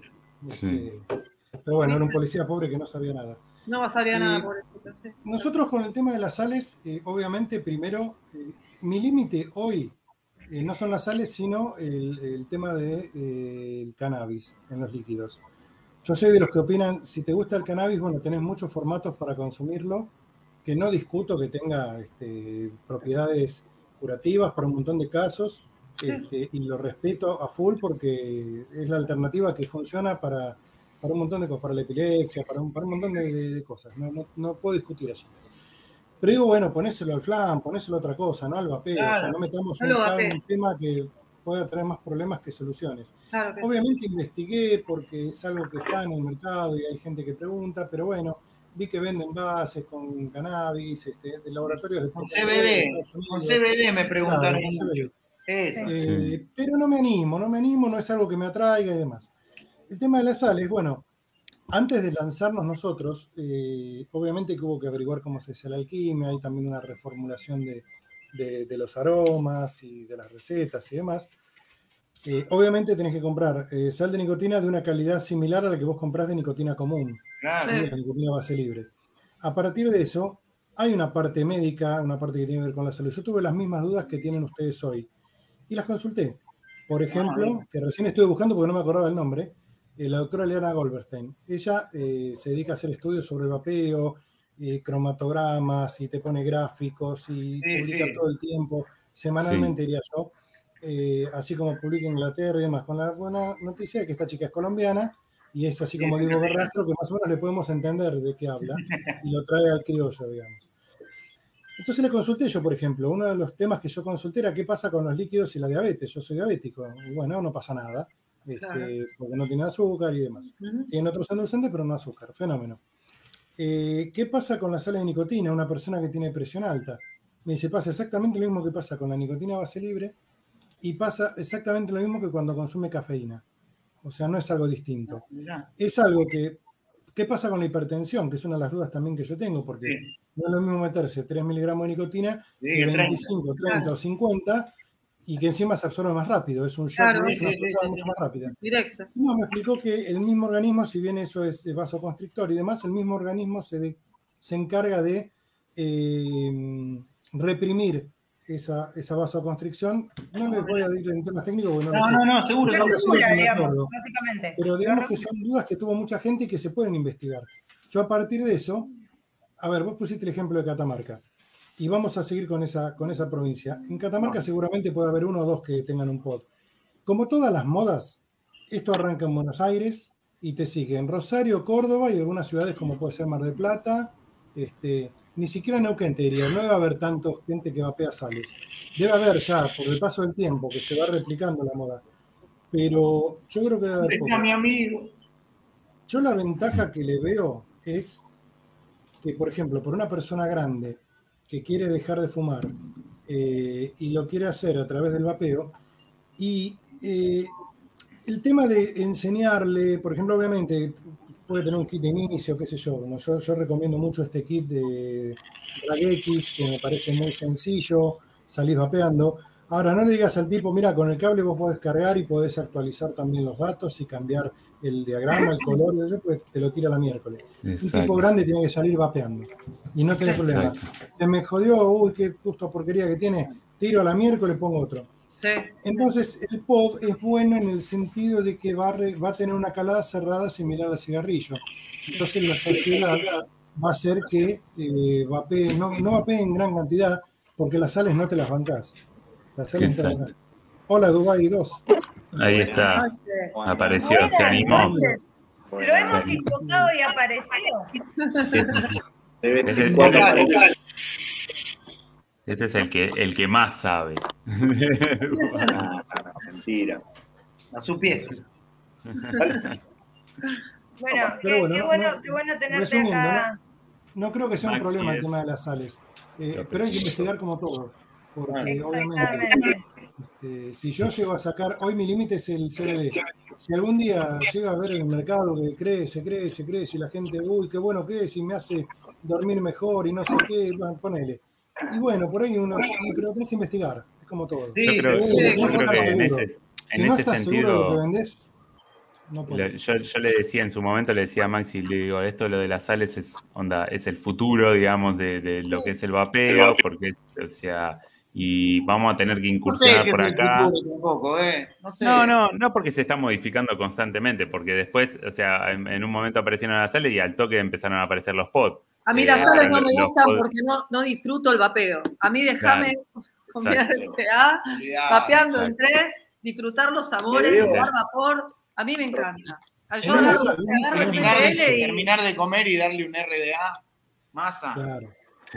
no, no, no me van las sales. Ojo, tengo mi, mi MTL, todo cuando, cuando tengo ganas, cuando me pongo nerviosa voy a mi MTL, pero son dos, tres caladas y después sigo con este. Es Sí. que es para eso. Porque disfruto el vapeo. Sí. Es para Sí, eso, sí, ¿no? sí. No es para otra cosa, es para el vapeo ninja, Sí. para el vapeo de apuro, eh, no es para otra cosa, ¿eh? No es para otra No. cosa, tal cual. No es para usar todo el día, es por ahí para que esté en una oficina, que por ahí cada tanto mete una Claro. caladita y tira el un para lugar abajo. Yo lo he usado en restaurante, en cine. Para eso Entonces, sí, yo voy en todo- es mucho más discreto, en eso. Bueno, en, Me en el caso. otro día y me llevé la sal. Exacto. Bueno, yo, yo a En el mí, caso, Maxi tiene, en ese sentido, tiene una, una experiencia con eso que, que era dentro del lugar donde él desarrolla su actividad principal, digamos, o sea, no le quedaba otra que usar un pod. Claro. Claro. Algo tildado, ¿no? ¿Me parezco al Tano o no? No, Sí, más o está- menos, más o menos. Más o. El Tano no está más, se, se fue. Está. Se, se va cayendo, se va cayendo. yo, ya está. Lo sustituyeron. Bueno, Tincho, ¿querés presentarlo? Ahí, bueno, con, con ustedes eh, allá. Eh, Maxi es el, digamos, es el, el alma mater de, la alquimia en, en Dubái, digamos. Yo le doy una mano en, muchas cosas, pero la realidad que la, alquimia básica y, profunda la hace él. eh. Es el, y además es el que inició Dubái porque es el que una vuelta vino, me dijo, mira, eh, mi tío tiene POC, se salvó con esto, yo me salvé con esto, probá esto, esto es lo que yo hago, no volvés más al cigarrillo y dicho y hecho, yo había dejado el cigarrillo y estaba medio en la vuelta al, al cigarrillo y nada, me salvó de volver al cigarrillo y ahí arrancamos Bueno, te evangelizó, te evangelizó. Claro, exactamente. No diga la palabra evangelizar porque se Rafa, demoniza mi amigo Rafa Clarinete. Por favor, no le, le agarra el, el revuelo ahí. Bueno, Sí, bueno. ya de paso, de paso que Maxi nos cuente cómo, cómo se encontró con el, con el vapeo. eh, eso. Inicios, ¿quieren escuchar inicios? Exacto. bueno, este, son pues, cinco años más o menos con el vapeo. Este, en una época donde no había nadie que vendía, no había nada. Este, eh, realmente te lo tenías que formular vos, pasarla vos, hacer todo a cero. Eh, de un muchacho que había empezado a incursionar en lo que vendría a ser el y, de a poco no, me fui metiendo, me fui metiendo, eh, este, empecé a elaborar algunas esencias, algunos líquidos, todo. Eh, eh, y de a poco, digamos, el muchacho siguió por unos cuantos, un año o algo así, y lo que empezó a como para él venderlos también con sus equipos y fue así, digamos, como le gustaba, como tenía buen resultado, este, fue así como fue saliendo la marca. Este, que en su momento no tenía marca, era cualquier cosa. Después, bueno, con la ayuda este, de Martín y también con, con una vuelta, encontramos este nombre de Dubai que pegó bastante. Está bueno, está bueno. Muy bueno. Ahí, Muy bueno. ahí es donde también él, él, él arrancó en ese, en ese sentido también de hacer sus propios líquidos y empezar a, a darle, él, él en, en, en donde, con toda la gente que él se cruza, vapean casi todos en, el, en, en su ámbito, digamos, laboral. Entonces es como que, che, mira, estoy haciendo esto, che, esto está muy bueno. exacto. O sea, fue, que- digamos, el primer mercado fue. Bueno, que- Y ahora, ahora en cuanto, en cuanto nosotros en, en Argentina tenemos una situación muy específica eh, en la que nos vemos siempre todos muy limitados, pero no, no limitados, sino que como, como prisioneros de jugar con lo que hay, exacto. básicamente. Eh, uy, entró Sor Agustina, puta madre. Bueno, eh, básicamente, perdonen, perdonen, es que acaba de aparecer un personaje en el chat, eh, tiemblo cada vez que aparece. Bueno, no- nos encontramos como prisioneros de el típico argentino hacer con lo que hay y manejarse con lo que hay. ¿Cómo, cómo manejan ustedes eh, la, la situación, bueno, no solamente el cambio del dólar, sino del ir trabajando con lo que se puede. Como, como bueno, obviamente lo venimos pasando desde, desde que arrancó esta pandemia de, de tratar de, de ir rasqueteando lo que se consiga para no bajar la calidad, para un montón de aspectos. ¿Cómo, cómo lo fueron manejando ustedes? En específico cada uno. Yo le decía que no tenía ese sabor. No Claro. modificaste receta, digamos. No, no, no había, no, No, había. no. Había. Tengo un Graham no. Cracker B2. Si alguien lo quiere, porque quise probar y me lo encajaron y quedó ahí. Alguien lo usa, lo quiere. Y tengo un cookies and cream también. No, no, no se sacaba, no se sacaba. No hay, no hay. Aparte era esperar, esperar el barco, que llegaran los aromas, que el barco no llegaba, que iba a demorar tres meses. Claro. Pero sí, Sí, sí. fue terrible, sí, ¿eh? sí, sí, el tal 2020 cual. fue terrible. Tal Y cual. más toda la gente del interior que, que los envíos no le podían llegar porque, porque estaban todos cerrados. Así que muchos revendedores dejaron de vender. Dejaron de También. vender. Ramoncín, Bueno, hubo mucho quiebre de stock. Yo en un momento me pasó que cambié una vainilla custard, por decirte, no sé, cambié de TPA a capela. O Sí, sea, estamos hablando de una vainilla, que es algo más bien sí, estándar. sí, sí, igual, es, es diferente. Es diferente. Vos sabés que tuve clientes que me dijeron, che, no, pero le cambiaste la receta. Sí, se dan Sí, cuenta. los clientes se olvidate. cuentan todo. Claro, porque si es un tipo que, que siempre vapea ese líquido, ya lo conoce de punta a punta. De punta a Sí, punta. no lo, no lo, Y ahí opté por decir directamente, bueno, no tengo. Claro. Hoy, hoy actualmente tengo dos faltantes por un aroma en particular que me falta, dos aromas en particular que me falta, que tengo que esperar que llegue de afuera. Claro. Este, porque una veces manotea localmente lo que no puede conseguir afuera, obviamente pagando un costo mayor y demás, pero bueno, Sí, sí, sí. tenemos esa alternativa de, de decir, bueno, no lo consigo afuera, compro acá aunque sea 100 mililitros para sacar un litro, dos litros, Sí. lo que te rinda. Eh, pero bueno, eh, hay veces que se cierra todo, se, hace, se produce ese quiebre y no tenés. Y es preferible decir no tengo. no, eh, no lo Sí, tengo, es exacto. preferible decir. Eh, Nosotros decimos, decimos eso, la verdad. Exacto. Siempre la verdad. El cliente sí, sí. entiende, el cliente entiende. doy cuenta, y el otro Sí. vapero, que es como yo, se daría cuenta también. Exacto. Y lo bueno, a ver, este, tenés en, en gamas de líquidos donde la gente de última, en, en los postres la gente re- relativamente puede ir de uno a otro, o sea, suelen eh, ir cambiar. decir, bueno, listo, no tenés tal, mandame de tal. Claro. Capaz en los tabaquiles es más difícil, a veces el tabaquil es como que es más difícil que te lo Sí. cambien, por, en, en- por lo menos en, lo- en nuestro caso el tabaquil es un poco más difícil a que lo quieran cambiar por otro. Eh, entonces el que, o el que es amante de Tribeca o el que es amante de Claro, uno claro. en particular, a veces Sí, dice, no, o me resulta muy dulce tal líquido, o me resulta muy fuerte tal líquido. Sí. Tal vez, eh, quizás en mi gama son bastante distintos en- entre uno y otro, digamos, de- de- porque, qué sé yo, salgo de un Tribeca a, a un Turkish, a un holandés que es tabaco con chocolate, ¿entendés? Entonces quizás hay muchos saltos, pero, pero en los postres es un poco más eh, fácil de reemplazar. El- dentro de la gama, decir, bueno, no tengo este, ¿Te vapea gustan los esto. postres? ¿Eh? Si te Claro. gustan los postres, te comes cualquier postre, ¿o no? Exacto. ¿Qué en la comida? ¿Qué, qué postre no te gusta? Decime un postre que no te Exacto. guste. Claro, no, tal cual, yo te olvidaste, lo como todo. A mí no me gusta la torta, pero en todos los cumpleaños me como una porción igual. Hay gente que no le gusta el arroz con leche. Bueno, a mí me encanta. Este a mí no me gusta la torta y me gusta el arroz con leche, chicos. A mí me encanta, pero todavía no lo hicimos el arroz con leche acá.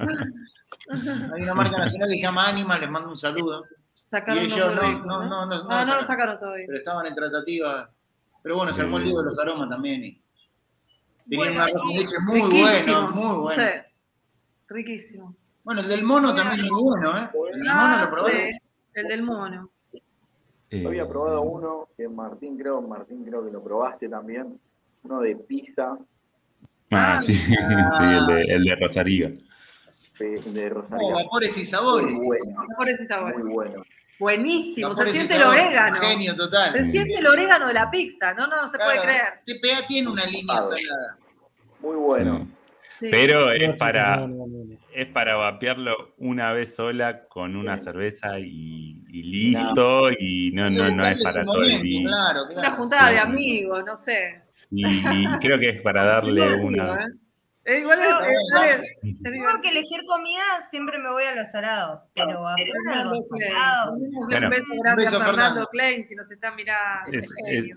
Ese, ese, ese también, eso también es, digamos, el- el- el- la discusión típica de todos los grupos de, de- de- de vaperos es cuál es el límite, digamos, de, de- de- de- de inventar, ¿no? Digo, Sí, y la Bueno, realidad es que no, no hay límite. El, el de última, ¿Por qué, hay. por qué nunca sacaron uno de asado? por eso, o de milanesa. Esa es la napolitana. No, hay, hay muchos aromas para probar. La línea Flavorá tiene unos aromas muy buenos también para hacer pruebas lindas. Y pasa que, bueno, es difícil conseguirlo. Y Son pruebas caras, Andrés, aparte. Porque También es esa, es otra. O sea, no Sí, es sí, que. por supuesto, sale el doble que cualquier aroma, pero le ponen la mitad. Claro, Sí, obvio. Bueno, Flavor Art pasa lo mismo. Mi Claro. abuela, mi abuela también. sí. Pero, no, y aparte donde vos empezás a utilizar esas marcas, donde vos salís de TPA, Flavor West y todo, es donde empezás a encontrar matices y mejor calidad. Me Cuando hicieron, entras me a hicieron Flavor, acordar de algo recién en el chat. Un beso para Rafa, tírenle todos un beso, no sean mala onda, que ayer fue el cumpleaños. Uh, Feliz cumpleaños. Rafa, no eh, a- Acá ayer tengo- Entré al programa de Robish y me dice, ya vino la otra tóxica a molestar. Y sí, yo entro a molestar nada más. Acá tengo una pregunta del hombre que se fue, del Tano. Sí. A ver, Para todos, ¿con qué ato hacen la cata de líquidos? uff, Con cuatro. ¿Con cuál no hacemos, mejor dicho? Con todos los que tenemos, Con los que que conseguimos. tenemos. Porque básicamente también uno, uno juega con, lo- con los equipos, o sea, yo, uno va arrancando. Yo eh, tengo un RTA, un RDA, un RDTA y un Claro. MTL. Exacto. Y, Igual yo creo que la base, creo que vamos a coincidir, el primero que uno prueba es el RDA. Sí. Sí. sí, Porque ahí sí, sí, sale porque la si no falla ahí, digamos, sabemos que en lo otro. Lo que pasa es que todo- después cuando vos lo llevas al tanque, al RTA, te cambia un poco. Sí. Te cambia, Cada atomizador tiene su sabor también. Claro. Y según el, el- el- el- el atomizador que uses. Eh, Exacto. pero sí, cambian mucho, cambian mucho. Yo lo noto, por ejemplo, en. Yo me compré dos aparatitos de estos Drag X que les comenté, pero porque uso uno para sales y otro para líquido eh, convencional. Eh, y en las resistencias comerciales, por más que son bastante buenas, nunca es igual que la resistencia artesanal. No, seguro. Huawei tiene muy buenas resistencias comerciales, creo que son las mejores de todas, pero siempre sale como tapado el líquido, como que algún sabor se mutea, ¿viste? No es lo mismo. En cambio, en una resistencia artesanal, uno puede desplegar todos los, los matices de ese líquido. Entonces, yo, yo opté ahora últimamente por los single coil, porque es lo que más utilizo. Este, tengo algún RDA doble, pero no, no lo tengo en uso todo el tiempo. Y a partir Claro. de ahí, bueno, para probar hay un montón de cosas, porque tenés que ver si te cambia según el tipo de resistencia, te cambia según la temperatura, hay un montón de cosas. Mira, me Pero, pasó que un- me compro una sal de tabaco, son horribles. Tabaco dulce. Sí. Bueno, la puse armé otro MTL y me saltó otra nota dulce en el otro MTL que en este no lo tenía. claro. En el Berserker, la versión 1.5 y en la versión 2. punto no sé cuánto, tiene, me tira otra nota dulce que no la sentí en este. Estaban cambiando. Es el mismo líquido, son la misma resistencia, el mismo algodón, pero es diferente el funcionamiento del ato. La campana por ahí. Claro, sí, sí. ¿Les puedo, les puedo pedir den... Uy, estoy duplicada. Les puedo pedir que me den un minutito, así pasamos a nuestros queridísimos eh, auspiciantes. Meta. Meta, meta. Vamos. Adentro que...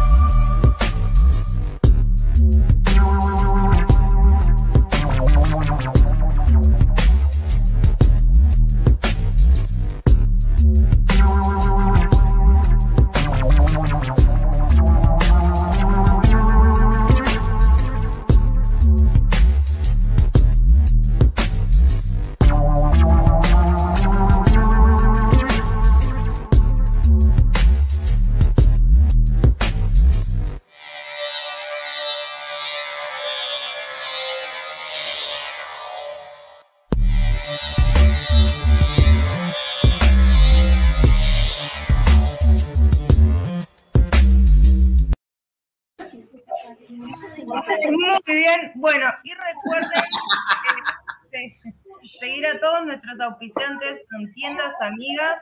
eh, y además, también recuerden que suscribirse es mucho, muy importante para nosotros. Así vamos creciendo todos los días un poquitito más. Eh, bueno, Por ahí también quería saludar a Vale, que estaba ahí. eh, sí. dice que te está esperando con berenjena. bárbaro. Me están esperando con berenjenas, chicos. Mañana vamos a hacer el programa de Santas desde la Capi. Se va a la pueblerina a la capital. Me tengo que subir un avión, tengo más cagazo que no se imaginan. ¿La Eh, primera bueno, vez que te subís un avión? No.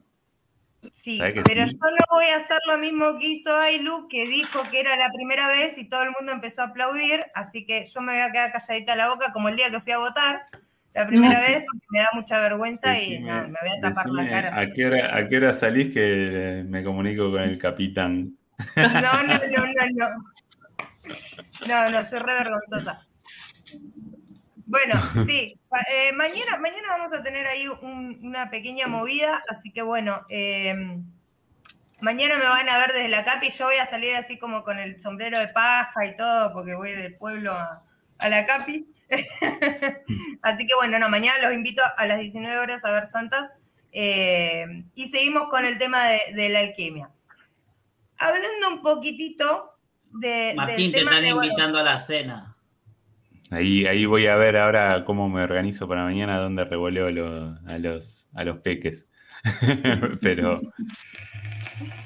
eh, Bueno, invitación vale, aceptada. No, ¿qué problema hay? A lo sumo le ponemos un bozal a alguno para que no digan malas palabras porque somos bastante. Así que bueno. eh, No, ya tengo a la nena que ya me manda audio que dice hola Juan Carlos. Ah, bueno. Hola Juan Carlos. No, pero salió el tema remixado, chicos. Este me lo van a ver bailar así.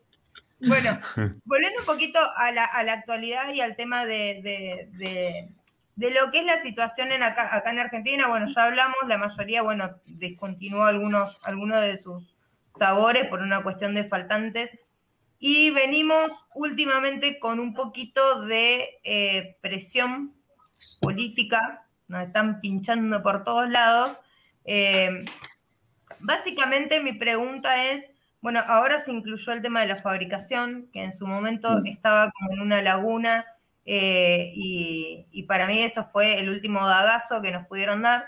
¿Qué opinan ustedes o cómo se sienten ustedes con el tema de, de los ataques? Eh, no sé si alguno quizá ha tenido la situación de tener miedo, de, de- de querer retirarse de, Sí. de este oficio. Eh, ¿cómo, ¿Cómo lo sienten ustedes? ¿Sienten por ahí un poquito de presión? Sí, sí. Y sí, Sí. Perdón, perdón. más Qué resignación, ¿no? vida, cuando ves gente que vos conocés, que, que le- que los allanan, que les va mal, que les pasan cosas. Eh, nosotros antes entregábamos los líquidos nosotros en persona, en caballito. Yo bajaba, entregaba a la gente, cola, todo el mundo esperando. Y un día empieza a caer uno, allanamiento en otro lado. No entregamos más nada. Dije, basta, se termina, amor, basta. Le digo, porque tenemos una nena chiquita, eh, no, me, me dio miedo, me dio miedo, esa es la realidad. Hoy en día dicen, ¿dónde están? Las, los clientes nos preguntan, ¿dónde están? Que paso y retiro, paso y retiro. Mil disculpas, trabajamos solo como te envío, ¿qué voy a hacer?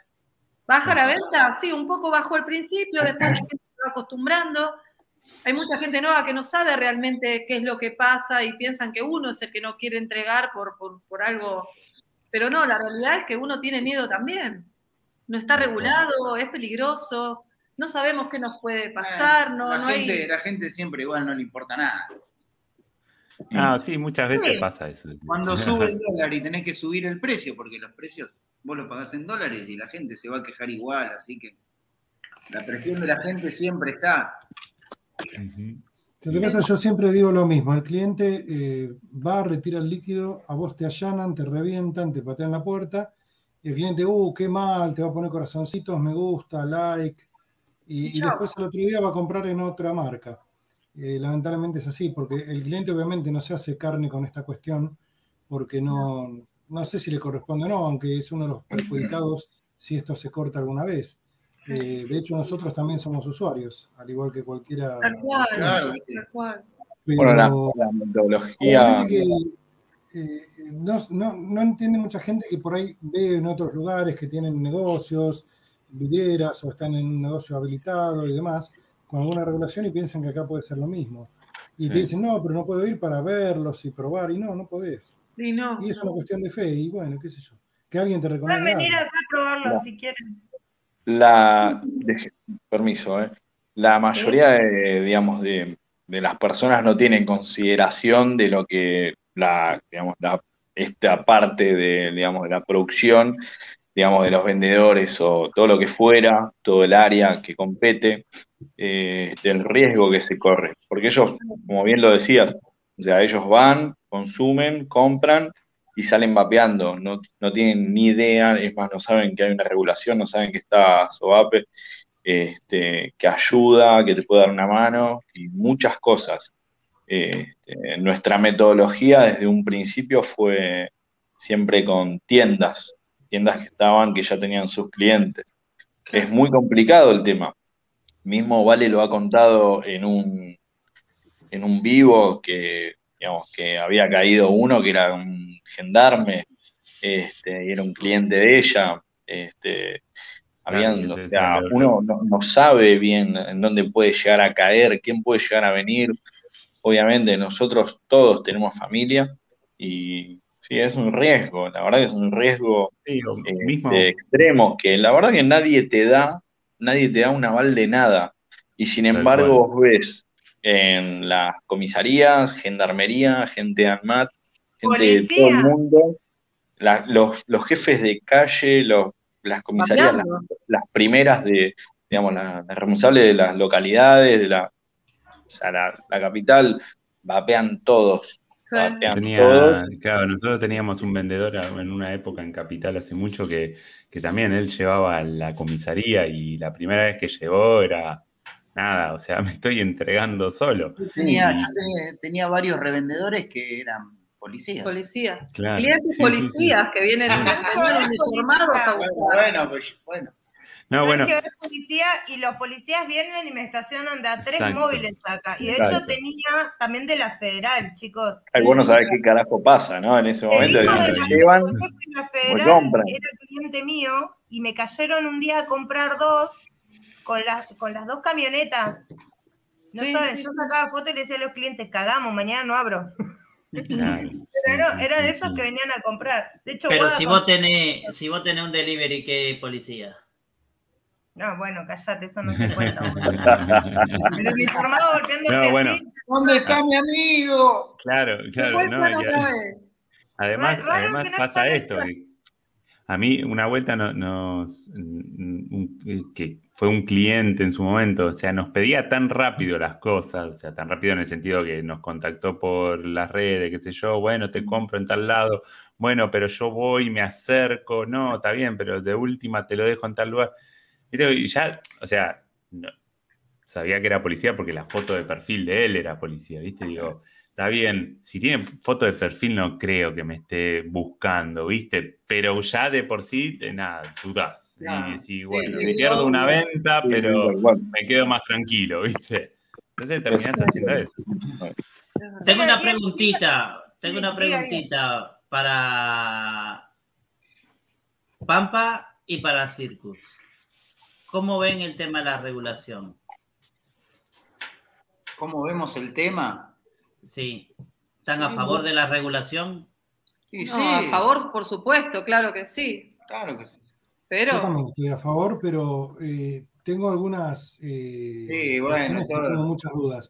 Por Seguro. ejemplo, el tema impositivo. El tema impositivo acá en Argentina es terrible. Mm. No, No, no, puede- La, la regulación por parte de los laboratorios va a estar jodida. claro. Cuando ellos pongan el pie sobre tu cabeza, escuchame una cosa. Están vacunando a todo el planeta. Los laboratorios. ¿Por qué Mm. todos los políticos que te quiero cuidar a vos con la salud, viste? Los hospitales están podridos hace 4.000 años, pero este año como hay una gripe te quieren vacunar. Los laboratorios están metidos en todo. ¿Cuántas campañas antivapeo tiene paga Pfizer? Uf, En Alemania. Tengo que poner una vacuna y creerle a ellos. ¿Por qué les voy a creer? Y cuando regulen esto, vamos a tener problemas. Entonces, yo creo que el mayor punto a, a visualizar la energía de todo el que quiera legalizar y estar entre medio de, de la asociación de, de- de legalizaciones, digamos, de todo eso, se tiene que poner firme y analizar mucho las posibilidades que tiene un laboratorio de pisarte la cabeza. Porque eso es lo que va a pasar. Sí, y el gran problema es Lo de Argentina. la regulación, perdóname, Ramón. Sí. Yo digo que el gran problema es Argentina, porque está llena de argentinos. Entonces, acá uno lo primero que piensa es dónde va a estar la cometa, quién va a Claro. ganar el negocio, Sí. por dónde va a ser. ¿Vos, vos pensás que, vos pensás que te, te van a aprobar un laboratorio para la fabricación del producto? Yo lo dudo mucho. In- Inclusive, inclusive con toda esta revolución, vos hablaste del CBD. Mirá lo que pasa en Estados Unidos. Que lo enganché eh, por un, un muchacho que hace eh, tipo, un, un- tipo noticias stand-up. Es, es- es árabe, bueno. Y te- hablaba del negocio de la producción de marihuana en, en Estados Unidos, en California, que es legal y la compran en cualquier lado, y el CBD y todo eso. ¿Y sabés cuántos dueños hay de esos negocios que son negros? Dos. Hasta en eso mismo te quiero decir que hay este, movimiento de dinero y de corrupción y de jueces en Estados Unidos. Así que acá también.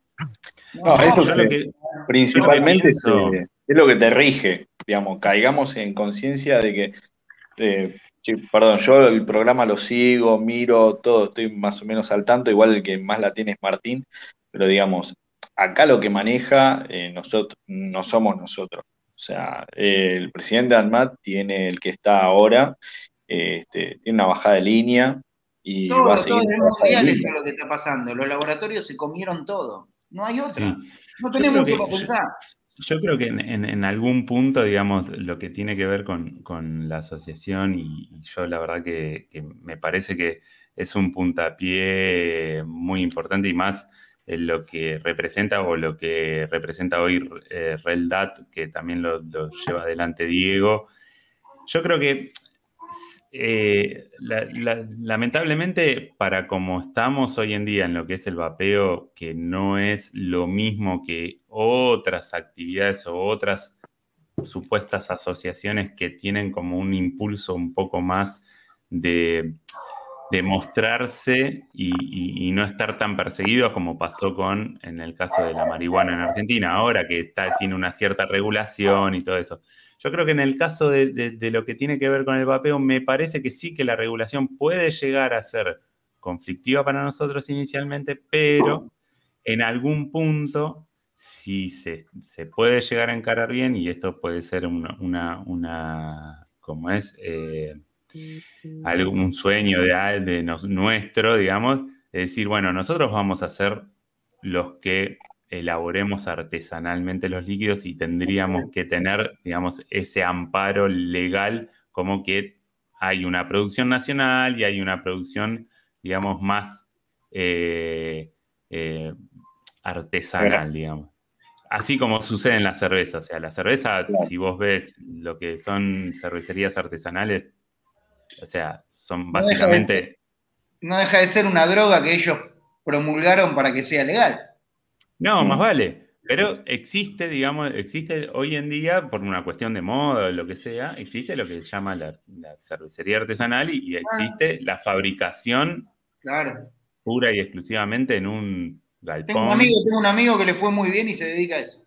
Exacto, exacto. Entonces digo, creo que si está bien, o sea, si se pueden proteger las dos industrias, está bien. Va a haber un- un- una industria más de, digamos, eh, en este sentido, lo que tiene que ver como lo artesanal y lo de culto, y después va a haber la producción a grandes escalas, ¿viste? Entonces nosotros capaz vamos a acceder me- a mejores calidades de productos, quizás vamos a acceder, vamos a poder acceder a mayor cantidad de compra de, de- de bases, de, de- de insumos y esas cosas que puede achicar los costos.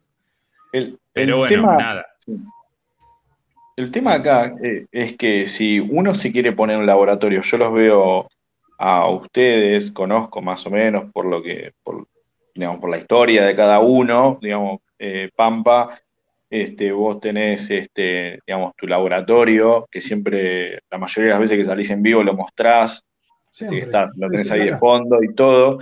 Eh, yo, en mi opinión, eh, yo trabajo en un laboratorio, un laboratorio conocido, este, y la ANMAT, por más que sea un laboratorio conocido, que cumple con todas las normas GMP, las normas GMP son lo primordial, obviamente todos lo sabemos, este, y se sigue exigiendo.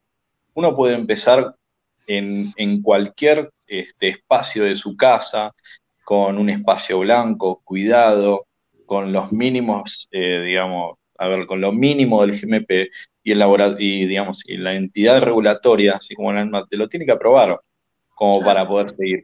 Después, después te va a pedir segregación de ambientes, después te va a pedir esclusas, después te va a pedir diferentes tipos de desinfecciones y después te va a pedir un montón de cosas y nunca va a terminar. Nunca, jamás termina. ¿Por qué? Un Porque esto es te va a mundial. pedir un director técnico. Te va a pedir, no, no hace falta un director técnico con estas regulaciones. No hace falta. En mi trabajo hizo Yo- falta en el laboratorio. Y era para un producto que, era, que, que es un producto que no se fabrica, sino que se tiene en tránsito. Que Ah, obviamente son reactivos para genómica, pero tuvo que tener una habilitación de la MAT Claro, a un director pero ahí lo dijiste. mensual. claro, pero ahí lo dijiste, era un activo. Nosotros acá no tenemos activos. ¿Sí?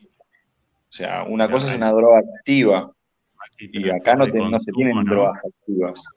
No, ¿Cómo? está bien, pero, pero al ser de consumo no, no, no- No, digamos, no es fármaco esto. Entonces, eh, lo que siempre faltaría con un poquito más sería indagar bien en las normas GMP.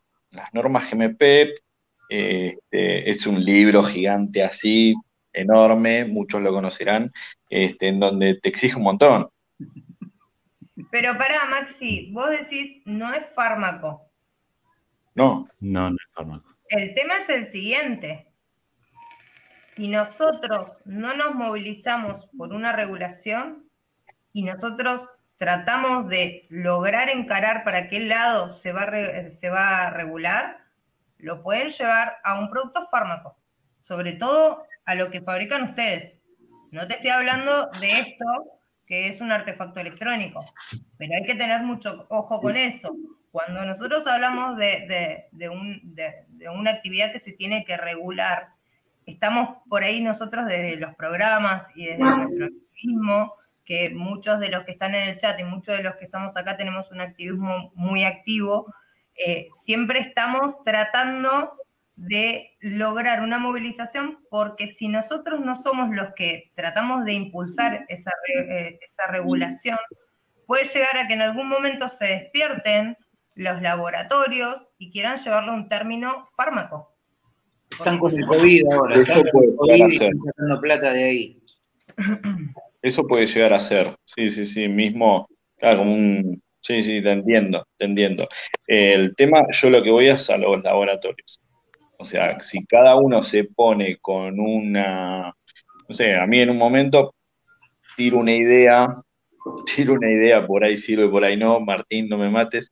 Este, en un momento nosotros, digamos, habíamos, se nos había ocurrido el tema de este, esencias, las esencias y los sabores, mientras que no tengan nicotina, lo que se puede llegar a hacer, digamos, como bandalla, ¿no? Era de, para esencias para pochoclos. No sé, ¿alguno probó las esencias que hace con cero nicotina en pochoclos? No. No me des ideas. Lo saborizás. Lo Es buenísimo, es buenísimo, es genial, pruébenlo, es buenísimo. Por ahí estoy diciendo algo que que- me van a, me van a bardear de acá a Volviendo cinco es buena, de la idea. regulación, de la regulación, volviendo al tema de la regulación. Yo creo que la mejor regulación que se podría hacer en base a la fabricación y eso es que los laboratorios manejen la nicotina como se hace en Europa con NicoKids. Yo Sí. estoy de acuerdo con eso. tal cual, es lo mejor. Esto sería un Sacan un golazo. problema de encima. Es de- sí, Bueno, acá lo que lo, el que lo quiso implementar fue vendedor de. Regulamos a un solo vendedor de nicotina porque vos decís las normas GMP, las GMQ, todo, pero ¿sabés la cantidad de billete que va a haber que poner? Sí, obvio. Bueno, ahí con el tema de la nicotina Entonces, es lo que agarrar a un fabricante, a un, a un eh, separador, a un distribuidor de nicotina, empoderar a ese para que tenga todas las normas que tiene que tener para manejar ese producto que es la nicotina, Claro. y nosotros hacemos fragancia para Pocho. En, Claro. en ese, en ese- Tal en cual. ese sentido tiene, en ese Ahora, sentido si tiene. la quiere usar en el vaporizador, bueno, úsela, señor, ¿qué voy a hacer? Exacto. Yo no te voy a decir que, que- que tomes coca por la oreja, porque ya no es mi problema. Mi En ese, problema en es ese que- sentido nos sacaría en gran parte lo que dice señor. Ramón, ¿Cómo, el cómo? técnico. Digo que en gran parte la nicotina nos pondría un técnico adentro y la nicotina nos sacaría el técnico si no la tenemos. Ujú. eh, eh, Pero sería probablemente. fantástico. es. Si, yo no- Sí. si vos me das a elegir, Eh, yo preferiría vender Yo creo que toda la, la 60 base, la base de la legalización y eso deberían enfocarse a eso, a empoderar a un distribuidor de nicotina que es el producto que realmente tiene problemas. Bueno, la parte de los Nico Kids que estás mencionando, eh, si no me equivoco, Shibumi, lo- lo- los chicos de Shibumi habían planteado esa idea y es más, habían sacado algunos en un momento con los Nico Kids. Sí, yo creo Aparte. que igualmente de última, eh, ponele, te nombramos a vos como manejador de nicotina.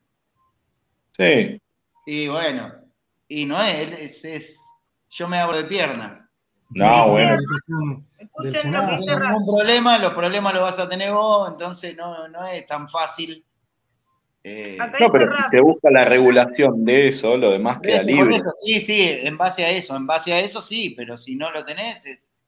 Acá dice Raf, dice, están siendo muy extremistas, ya hay un ejemplo de regulación en, Ama- en Amarroca, puso nada que ver, en América Latina y está en Venezuela, la nicotina ya tiene un impuesto y un enfoque le- legal. en- eh, legal. En todo el país. En Mirá. todos los países tampoco es algo nuevo.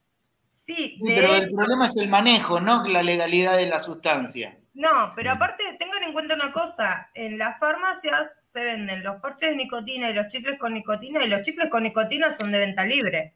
Sí, Sí, exactamente. sí, sí. ¿Qué problema tendríamos entonces con la nicotina? ¿Por qué por un lado la, la satanizan y la la, la nicotina que va en el chicle la maneja un laboratorio especializado en el manejo de esa sustancia.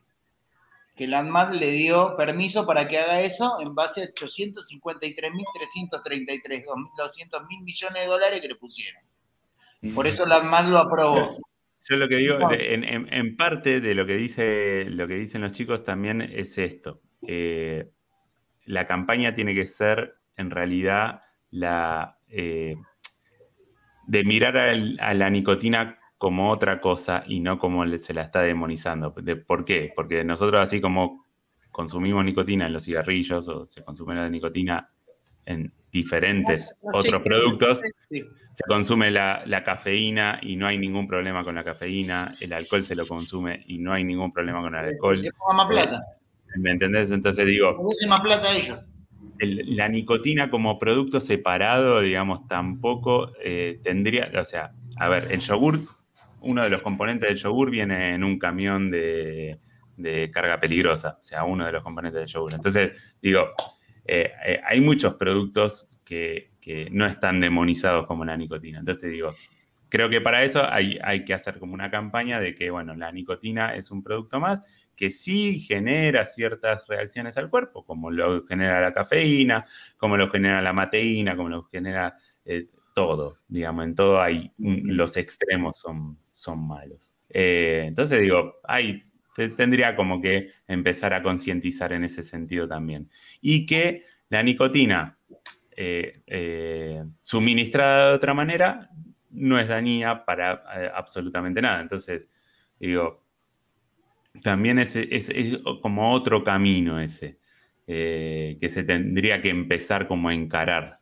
Eh, hoy en día creo que de a, a- de- a sacar a la nicotina de la demonización que tiene, estamos lejísimos, más lejos que regular el vapeo. Eh, pero bueno, también es, es- es claro que la, la regulación de Venezuela es un, un ejemplo a seguir hoy en día en Latinoamérica, ¿no? Ojo, yo quiero aclarar una cosa con respecto a la regulación que hay en Europa y específicamente en España. Nosotros hablamos de los Nico Kit y todo, pero ojo que en España no están tan contentos con el tema de, No, de la regulación no, no, que eso es verdad. ¿eh? Ojo con eso, Sí, Pero eso porque, siempre va a pasar. bueno, a lo, a lo que yo voy, eh, el tema es el siguiente. ¿Qué, ¿Qué hacemos nosotros o qué podemos hacer nosotros desde nuestro lugar? Yo no soy fabricante, soy una tienda, soy comerciante. Eh, y no vuelvan a decirnos empresarios porque no nos dan los millones que ganamos al Mm. año para ser empresarios. Mañana te vas a subir a tu avión privado. Ah, Pero, pero ¿qué podemos hacer nosotros? Fragata hace 4x4. Sí, viste que yo Agus que mañana se, a Buenos Aires viene en avión privado. se vuela, se vuela Ramón, estuvimos dos semanas buscando los pasajes más baratos, chicos. Pero eso fue una pantalla, Agustina. Si vos viajás en un avión distinto a todos, el tuyo es Learjet. Nosotros viajamos en Boeing, en, en Embraer, Claro. en el colectivo nosotros. Yo de acá a Buenos Aires me voy en un Jet Smart que no sé si tiene motores, chicos. Ya empecé a tener miedo, pero bueno. Vos sos livianita vos. Sí, yo y los otros 48 que van conmigo. que- Igual me compré la butaca XL, chicos. No sé por qué, pero bueno. La cuestión es la siguiente. ¿Cómo, cómo podríamos nosotros buscar la forma de, de impulsar algo? Porque eh, la, la cuestión para mí viene en que ya como que estoy un poquito como, como civil, como, como persona común con derechos y obligaciones, estoy un poquito cansada de que me digan qué hacer y qué no hacer. No sé si a, a- alguno le pasa acá, ¿no? Que no te pintes con este maquillaje porque el ANMAT dice que no. Que no comas esto porque el ANMAT te dice que no. Que no salgas porque la pandemia... Dejen de mirar la televisión. ¿Eh? Dejen de mirar la televisión. No hay, que- no hay que No, tener no. tele. Pará, pará, porque no es eso, no es que dejen de mirar la te- televisión, porque yo, por ejemplo, no miro televisión, chicos, hace un millón de años, Hace Pago mal mirar la tele. Pero, pero sí me pasa que, por ejemplo, hace un tiempo atrás yo usaba un rímel que me gustaba, que me funcionaba, que era el único que no me hacía alergia, y un día para el otro el Landman lo retiró del mercado y no lo pude comprar más. Por darte un ejemplo, ¿no? Sí. Y así como muchas cosas, ¿no? Yo entiendo que hay cosas que se tienen que, que- que estudiar, que regular, pero en este caso con nosotros no hay estudios actualizados, no toman información actualizada, no nada. No, ¿Dónde está el derecho? El derecho escúchame, pero Agustina, escúchame. El virus del COVID no está aislado. No. Y entonces, ya está, no tenemos que hablar más. Por eso, a eso voy. ¿Cómo podríamos nosotros encarar una Con un lucha? abogado, con un abogado, con unos, perdón, ¿eh? Con unos huevos Sí. de fierro y un juez que actúe con él. Mm. De, de otra forma, ahora tenemos que tener la plata para pagarle a ese juez. Lo que pasa es que ya se intentó algo así y estás luchando contra molinos de viento. Y, pero vamos que a Aparte, algo ¿no? así y la mitad, la En mitad Europa. momento se bajó. En Europa pasa lo mismo, lo que dice Agus. Yo creo que una, mucho una- poder. una de las alternativas es hacerlo público, como pasó con la marihuana o el CBD en su momento.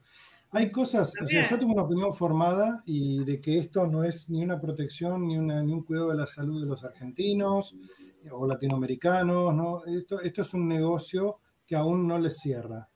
Entonces, ¿dónde está el negocio? ¿Dónde está la plata? En las obras sociales, en los medicamentos, eh, donde, En bueno, obra pública, pero bueno, vamos al tema las de la. Ahí está la corrupción, donde está el ida y vuelta de plata. ¿Por qué se mata Favaloro? Este, o sea, Bueno. donde hay negocio, ¿por qué Sí, los sí. laboratorios tienen tanto poder más que un montón de cosas? Hay laboratorios y marcas que tienen más poder o más dinero que, el P- que el PBI de algunos países sí. más pequeños. Este, entonces tiene un poder, pero fabuloso, fenomenal. Entonces, este, esto es un negocio y como tal, esto hay que hacerlo público. Cuando el vapeo sea un negocio atractivo, tanto como la venta de, de medicamentos o drogas oncológicas, y- o haya algún ministro de salud interesado por eh, la prevención, como viejos ministros de salud o cuando se inició el Ministerio de Salud, este, que tenían ese formato, este, hoy el negocio es este, vender drogas y si vos podés, si logran que el cáncer sea una enfermedad crónica o el SIDA o cualquier Ah, otra cosa, feliz y contenta. puedas vivir ojalá hasta los 120 años, eh, dependiendo de sus drogas oncológicas, pero están pero felices de la vida. ¿Sabes a cuántas familias alimentás? Ahora, Hay una- prevenir y que te mueras porque te mató un camión y no porque los pulmones se, se te destrozaron o colapsaron, este, bueno, no les interesa porque no hay un negocio. El negocio es la enfermedad, la muerte. Lamentablemente es así. Es así. Estoy totalmente de acuerdo con lo que decís. Bueno, es más, que es larga, la parte de efectos secundarios que la parte de cosas a Sí. favor, y, Y que todos después una vez, de- de- una vez leyó el prospecto de Champix, es una cosa terrorífica. Recién hace poco lo, prohibieron. La mayoría de los Champix laboratorios. es veneno. Claro, claro. Yo me acuerdo que uno de los efectos secundarios era que provocaba mal humor. Y yo llegaba a mi trabajo y me decían, buen día, Ramón, qué buen día, ¿viste? Ya estaba loco cuando salía de casa. Vengo porque necesito plata. Sin, sin lugar a dudas, está, eh, estoy totalmente de acuerdo con lo que decís. Este, mismo la- grandes laboratorios, grandes laboratorios que han vendido su, digamos, su- no que vendido, sino que terciarizan su producción, así como Bayer. Bayer terciariza su producción. Bayer al- a lo que se dedica ahora actualmente es hacer ensayos clínicos. Y si llegan a pegar el desarrollo, digamos, con un ensayo clínico, una droga este, que es efectiva, siguen siendo, pero más potentes que lo que es hasta ahora. O sea, estoy totalmente de acuerdo con lo que decís. No, y ahora se mete en un negocio de la marihuana indirectamente, Bueno, porque compró. Monsanto y Monsanto era uno de los interesados en plantar y desarrollar El marihuana. desarrollo de ensayos clínicos de las nuevas drogas es lo que mantiene a los laboratorios más grandes. ¿Ves? Esos ensayos que se suelen hacer en África, por ejemplo, ¿no? Los ensayos clínicos Los ensayos clínicos se hacen acá y en todas partes del mundo. Y es más, hay pacientes que son de ensayos clínicos de cualquier zona este, y con drogas que son de ensayos clínicos que vienen de- directamente en dos días desde Francia, ponele. Es una movida muy... Hago, hago un paréntesis, un buen tema para murió. Antonio. viste, bueno, vamos a cambiar algún, alguna cosita. eh, el ARN este, vamos a cambiarlo porque mira, se murió el negrito pobre. Claro. Este, Claro, pero es un número. Es un Sí, número. Son números, No como la vacuna, no se vacunen, no se vacunen, no miren tele y no se vacunan. Para mí hay que hacerlo público. A ver, Escúchame, claro escucha esto, escucha esto. es. ¿Sabés cuántos contagios de COVID tuvo el pueblo Amish? No. Cero. ¿Sabés cuántos se Bueno, murieron pero de COVID? no Los Amish. comunidad. Cero. ¿Sabés por qué? Porque no tienen tele, pa. Tal cual. Y sí, sí, sí. Es así. A ver, lo, lo de ¿Vos me mate es una mentira. Bien? sabemos ¿Me que, todo incursionar lo que- bien? Todo lo que sostiene mate es- todo mentira. Todos los artículos, la regulación del 2011 que ratificó en 2016, no tiene ningún fundamento.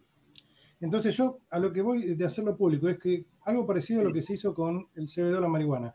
De repente hubo un montón de gente que presionó, pero también hubo médicos que se pusieron a favor y médicos que no están a favor. Este, mi hija conoce un médico que le duele algo y dice, bueno, tenés que tomar este CBD que cada tanto tiempo. Claro. Yo incluso le hago broma, le digo, che, ¿no te receta una aspirina cada tanto? Porque todo lo arregla con, con tipo Con de CBD. flores o tipo de semilla o no sé qué. Bueno, Pero Sí, ese es el tipo de tema. cómo funcionan.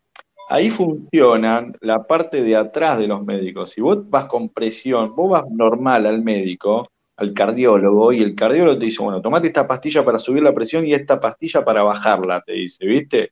Entonces vos decís, ¿qué onda? ¿Cómo, cómo puede ser? Si yo estoy bien. Bueno, ahí están los laboratorios y todo lo que la mar en coche que viene atrás. Es un No, mundo, Muchas, muchachos muchas veces, y chicas. siempre, es, siempre es un se dice, mundo. O siempre sea, se dice es que se garpa- lo que manda. imagínate vos, el viajecito al Congreso con eso. que, imagínate que a vos tus, tus estudios, eh, tus espirometrías, por ejemplo, que las personas que tienen alguna dolencia crónica tienen que hacerse mensualmente, y prueban que a partir de que dejaron de fumar y comenzaron a vapear, empezaron a mejorar. Y el tipo que fabrica el salbutamol o algo de eso y pone la barba en remojo y dice, che, no, pero este me está jodiendo el negocio. Dentro de Claro. 10 años no vendo más. Claro. Entonces vamos a hacer algo al respecto. Es- Bueno, yo quiero quiero contar una, una, una verdad que a mí me pasó, que no, no- nunca salí en vivo ni nada. Esta será la única vez que salgo en vivo. Este, yo, yo sufrí muchos tratamientos de asma cuando era chico, bastantes tratamientos de asma. Este, lamentablemente de chico, bueno, hacía deporte, todo. Empecé a fumar, igual que todos, empecé a fumar este, por una cuestión también de social este, y seguí fumando. Eh, y hoy día, digamos, con lo que es el vapeo, es como que puedo seguir, porque me gusta, es un hábito que lo tuve instaurado en mi casa desde que era chico, mis papás, mis abuelos, igual que a todos, todo el mundo fumaba. Entonces, ¿qué me vas a decir que no fumes si vos me estás mostrando eso? ¿Entiendes? O sea, eso es, eso es lo que vives, lo que se vive en la Argentina, lo que se vive en épocas pasadas, este, nadie se tomaba, o sea, fumaban al lado de la cuna, ponele, ¿no? Sí, olvidate. Este, bueno, eso fue lo que me pasó a mí, o sea, en ese momento. Si yo vapeo mucho, me puede llegar a cerrar el pecho, me puede llegar a dar. En estos momentos, ponele vapeando, vapeando con cero nicotina, ya, digamos, es otra cosa, ¿no? Pero es lo que pasa, digamos, a la mayoría de la gente, el hecho de querer dejar de fumar, de querer salir este, de- del cigarrillo, esto te ayuda. Eh, eh, y la, la mejoría la noté, no te digo al instante, pero a los cuatro meses la noté. Bueno, pero todo pasa eso también, ¿eh? Yo cuando era chiquito hacía un poco de lío en el colegio, ¿viste? Era de los chicos que hacían lío. Y no, tenés que ir a un, no sé, me mandaron a un lugar, me pusieron unos cables en la cabeza, ¿no? Me dieron una pastilla a mi mamá para que me dé. ¿Cuándo tomé la pastilla? Quedé como, nosotros que somos viejos, ¿te acordás de los muertos vivos? Sí, sí, claro. Babeando, así que. Agarró mi viejo y me llevó a jugar al básquet al club.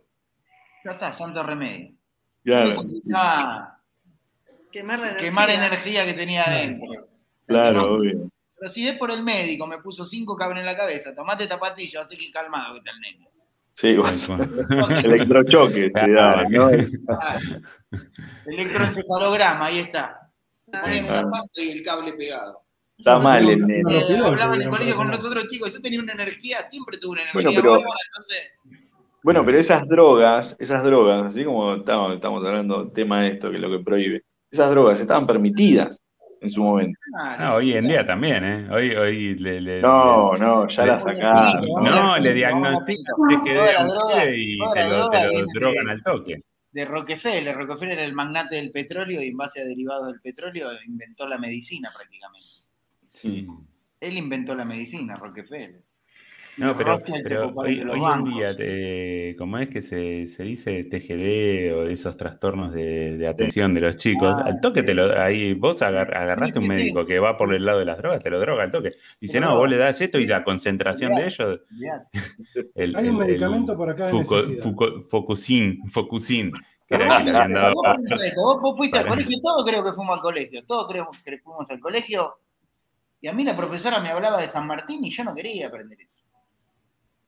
Sí. ¿Entendés lo que te digo? No te enseñaban a manejar plata. Vos ibas al, al buffet del colegio y te robaban la plata. Te Claro, comprabas un claro. y te cagabas 100 pesos, no sé. ¿Entendés lo que te digo? Las cosas que te tienen que enseñar en el colegio no te las enseñan. Tal cual. tal toda, toda la humanidad está generada para eso. Depende de nosotros despertarse y ver. Porque esto sigue siendo la época feudal, ¿eh? Yo tengo un amigo. Ahora, en- en- escucha, escucha. Yo pienso que esto del COVID es para empobrecerte, meterte drogas en el cuerpo y humillarte de manera psicológica. ¿Sí? Bueno, pero esto es lo que pasó siempre. Lo que pasó el rey con. Tengo un amigo que me dice: ¿y por qué nos quieren empobrecer como Venezuela? Porque los reyes van a seguir siendo reyes, ellos quieren ser reyes. El pueblo no importa que se prenda fuego. Los comunistas, ¿cómo funcionan? Bueno, y para mí es así siempre y va a seguir siendo siempre así. yo, Nosotros ah, voy- contra de ellos. Abro, abro paréntesis, anotá Capi que eh, Maxi y, y Aris van a estar en el próximo programa con Antonio. Ah. Eh, ahí van a hacer un lindo programa con Antonio y de Cala. poder versión Team Babe Latinoamérica. Sí, sí. Eh, pero bueno, nada, igualmente, y como para ir también un poco cerrando el, tema, yo creo que, y para poder llegar también un poco a un a un camino en conjunto, digo, y a lo que decía Agus. Eh, me parece que, tenemos que empezar como a, poner en, vereda una acción. No sé si será la de hoy en día salir y, mostrarse, no sé si será la de, eh, eh, no sé, eh, juntarse en asociación, pero hay una acción hay que generar y en algún punto vamos a tener que generar un consenso donde, digamos, el día de mañana podamos, ya sea hoy en día quizás está Sobeit y, y, nuclea a los, a los vapeadores de a pie, eh, bueno, nada, el, que tenga, digamos, el apoyo ya sea de las tiendas, de los, de los productores y todo eso, eh, que legalmente no se puede, pero por lo menos si está la asociación o armar una asociación paralela, como para generar un, punto en donde em, empujar a que si va a haber al día de mañana una regulación, que no nos deje afuera a nosotros. A eso mm.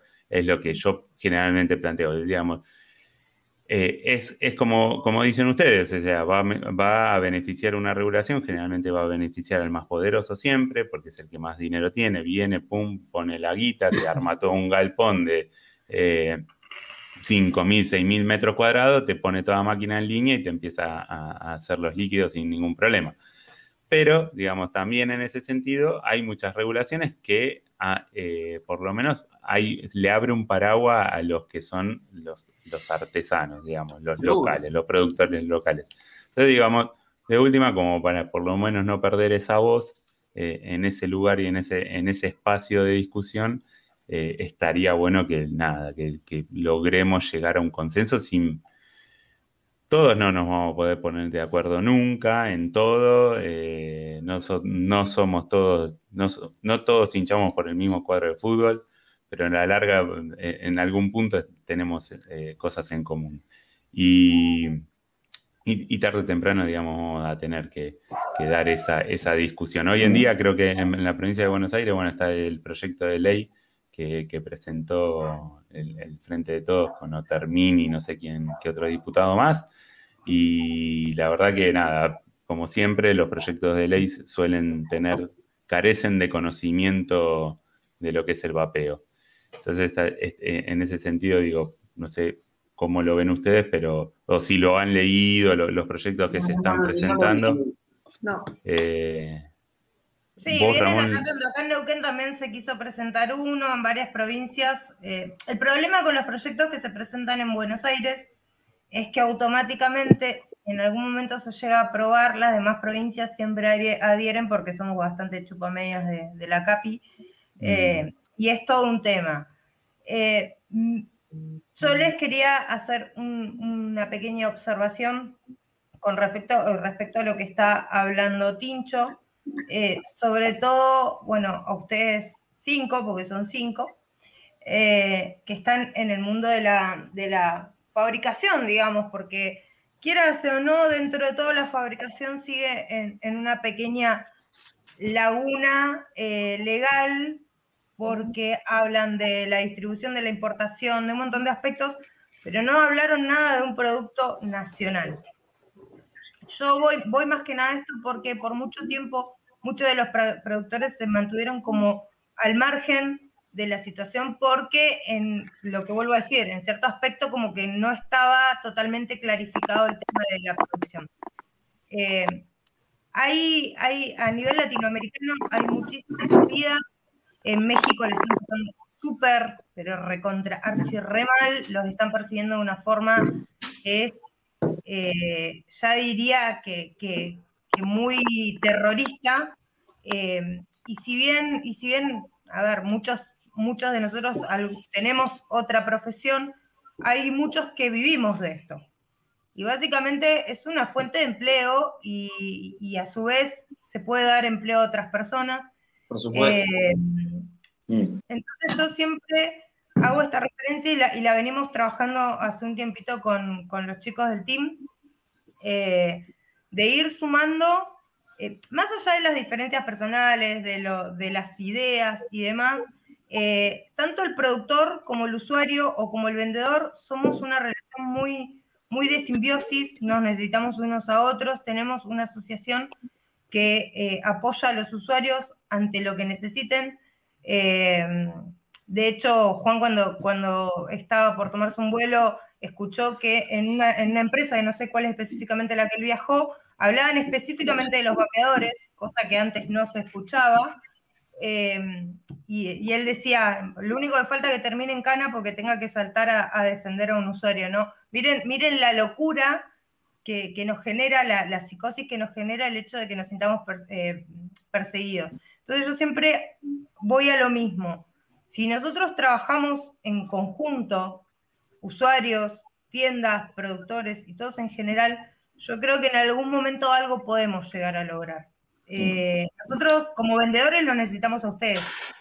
En todos los aspectos los necesitamos. Ustedes son fuente de información, nos proveen de los productos, escuchan la necesidad de, los usuarios, eh, los usuarios compran, nos aportan ideas y así somos una relación bastante importante.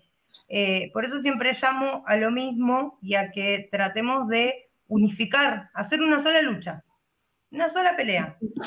Y en base a eso, después que salga la regulación, cada cual va a trabajar como pueda, en el ámbito que pueda, eh, si tienen que hacer un laboratorio, eh, como sea, pero para lograr un objetivo, acá no hay caras, no necesitamos eh, un director, nada, tendríamos que salir todos al mismo nivel, chicos. Y esto es algo que, lo venimos, de hecho estuvimos, yo estuve viendo el programa de Robish y, hablamos de eso, no, hay por, no, no, tiene por qué haber una cara, no tiene por qué haber un nombre, sino que tiene que ser una lucha igualitaria porque en realidad esto nos va a beneficiar a todos.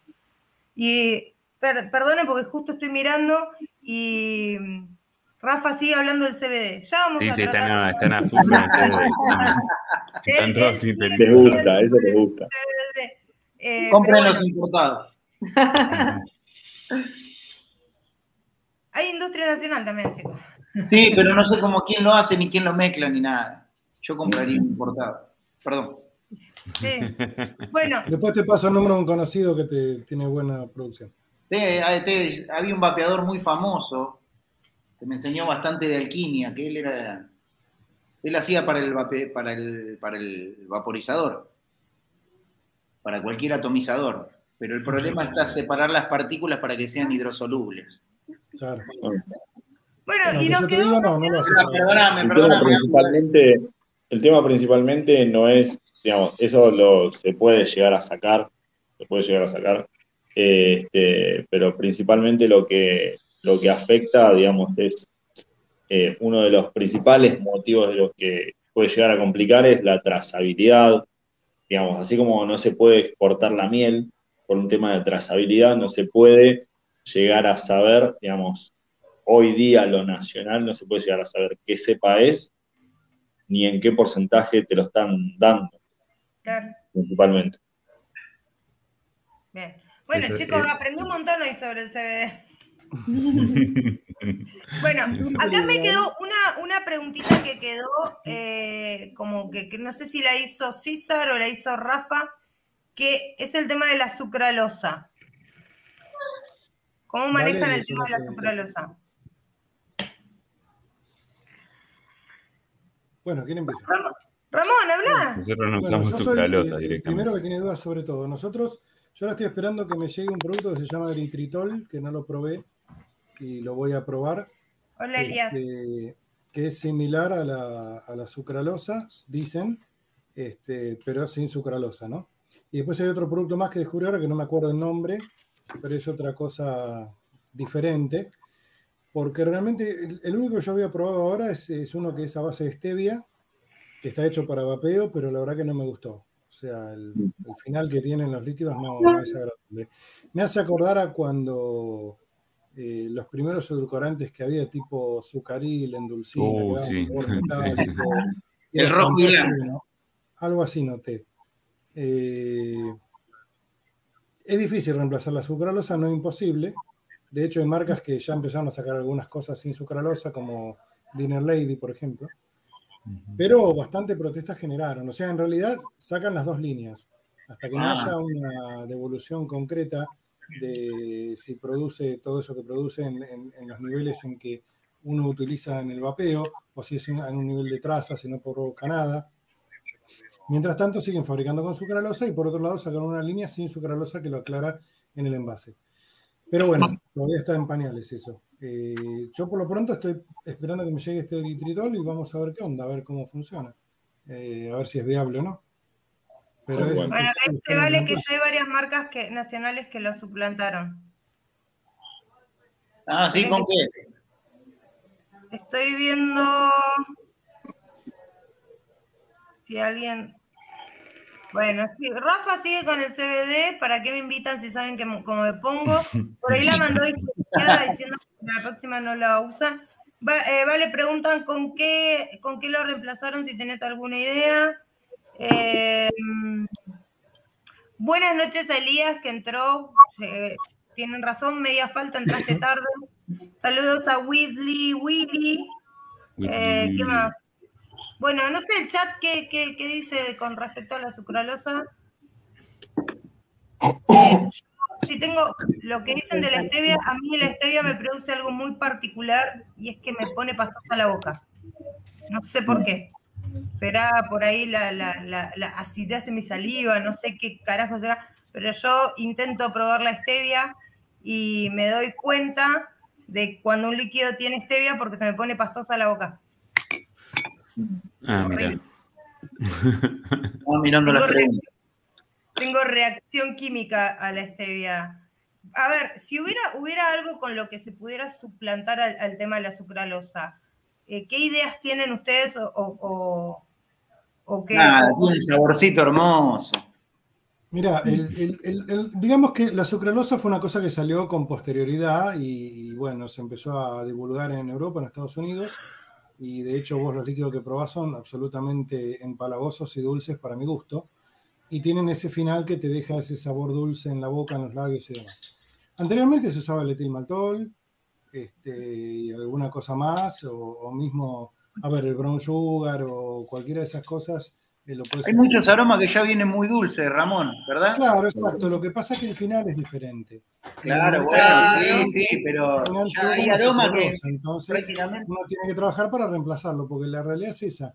Si vos, a ver, el tribeca no lleva sucralosa, pero eh, de repente algún postre o algún frutal sí, Eh, o algún endulzante. Y si vos le pones sweetener, que también tiene un poquito de sucralosa en su composición, no, no es que no tiene, sino que Sí. es miti miti. Eh, y bueno, hay que buscar, por eso yo estoy esperando este que me llegue y, de- y después ubicaré el otro, pero es para hacer pruebas. No tengo ninguna certeza todavía. Y técnicamente todavía no me han dicho nada. Yo hice consultas, bueno, a través de Juan, justamente este, con una doctora que está en España, a ver con qué se puede reemplazar, qué están estudiando, qué están viendo, porque obviamente uno no, no- no es experto en la, en la parte química y entonces busca Claro, asesoramiento. claro, claro. Pero hay que ver. Perdone, chicos, ¿se dieron cuenta que Ramón es un nerd? ¿Cómo, cómo? Es un nerd. Ramón es un nerd. No, no. Tenemos, Eh, tenemos que ser así. no, no, no. Lo mío, yo tengo más dudas que certezas, ¿eh?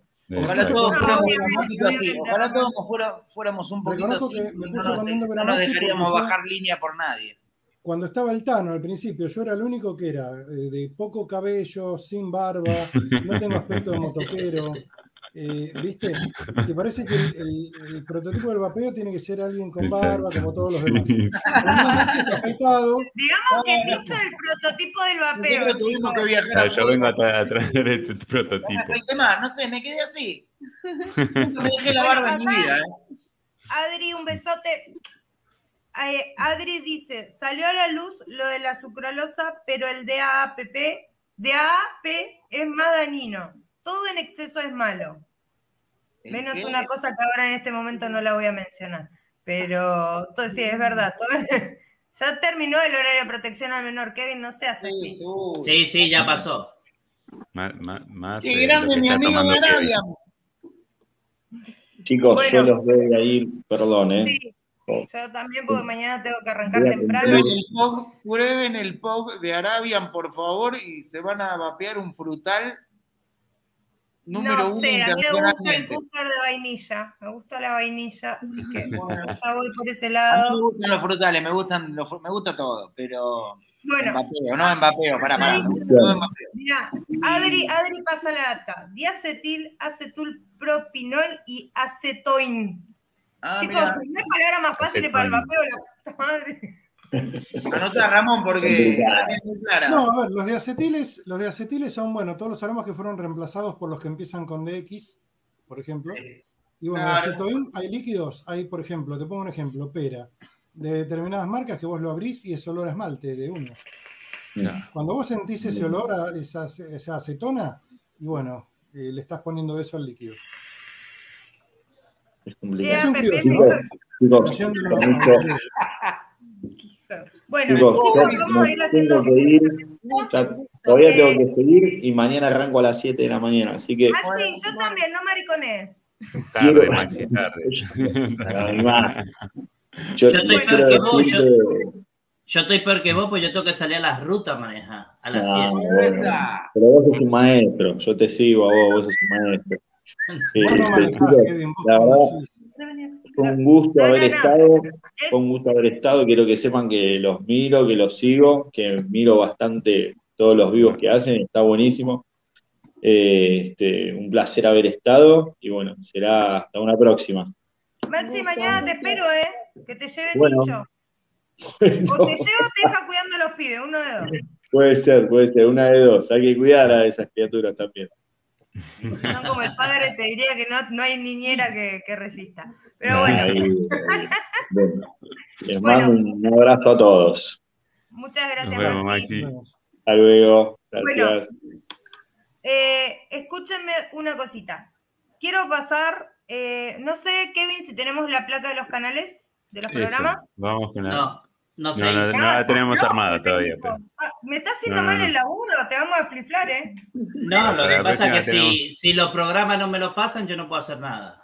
Bueno, Ah, está ya le la la culpa Ya los tiró a al- al- Con todo lo que pude hablar, se lo pedí, me dijeron que sí, pero nadie me pasó nada. Así Bueno, que ahora vamos a, háblelo. voy a meter presión, no te hagas problema. Bueno, eh, chicos, yo les quiero agradecer, eh, sobre todo por la predisposición.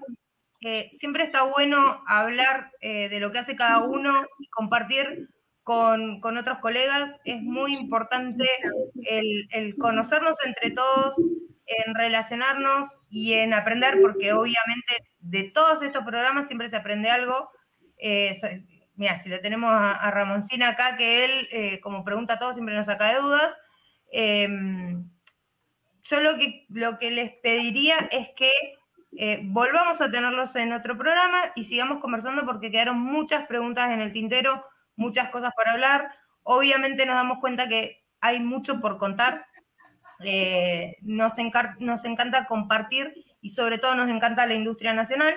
Eh, así que muchísimas gracias a todos por acompañarnos. A Tincho no, porque lo veo todos los miércoles, ¿para qué le voy a agradecer a eso? Eh, No, gracias a ustedes por Gracias tenernos, por un placer. invitarnos. Junto a Ramón, que es un tipazo. Ya me habían hablado de él, mis revendedores. no lo conocíamos a Tincho No, no, tampoco. Pero No teníamos se la- perdieron nada. no se perdieron de nada. Fue un gustazo, eh. Fue un gustazo en Che, serio. déjenlo hablar a Kevin, que no habló nada. Eso No. para cambiar en el programa. Creo No que- me hizo creo que efecto. Kevin necesita su espacio, que no se lo están haciendo. No me hizo Kevin efecto el tequila. un vodka, un whisky, No. como se clava ese. Algo tomó, algo, algo le diga, sí, yo lo vi, yo lo vi. Uh, Pero no, no hizo efecto hoy. No sé qué ¿Tenías pasa. eso en la botellita de plástico? Parecía No. agua. Tengo agua también. Y encima le toma el pico en medio de un programa, chicos, qué Está vergüenza. entrando el Twitter ahí, me Está parece. sí. Bueno, es un homenaje a, la- a los amigos mexicanos, che. Sí, sí, Sí, sí. sí. Así que, No, buenísimo. invítenos cuando quieran, nosotros estamos re predispuestos, la mejor del mundo. Espero esté mi amigo, así saludando por lo menos de. No, el gordo Eh, está. No, le queda un año para retirarse a tu amigo y está repodrido porque como acá en, Ar- en Neuquén se liberó todo, eh, se liberaron también los chorizonis y está laburando más que nunca, así que está repodrido. Acá en una semana se roban por lo menos ocho autos. En una semana. ¿En serio? Está totalmente fulero Neuquén. Así que Pero bueno. siempre, siempre que yo hablaba con él, estaba siempre en los que controlan las masas, ¿cómo eh. se llaman? Los antichoques, esos que controlan las masas. Siempre Sí, había un sí, tío sí. que otro, siempre estaba ahí. Pero como que es movida la Los de provincia. infantería. Eh, como que no, no, pero como que siempre me no, porque ahora tengo que ir a hacer esto, que me- eh, había Ah, situaciones. Cuando yo lo conocí, chicos, Tenía laburo. eh, él, además de que La fue metió presa Agus, manejo fue. a la defensiva, pasaba con el móvil por mi casa, chicos, con el carrozado, y agarraba, clavaba freno y daba vuelta a la camioneta y la dejaba estacionada en mi vereda. Se hacía ver, obvio, obvio, se hacía ver. Te llamaba con la sirena. Te conquistó, está muy bien. No, no, se hacía el capo. Pero bueno, no, ya le queda un añito para retirarse y está como que ya No, no, aguanta bueno, más. qué bueno. Me alegro mucho. Así que bueno, eh, muchas gracias a todos por estar. Sigamos uniéndonos.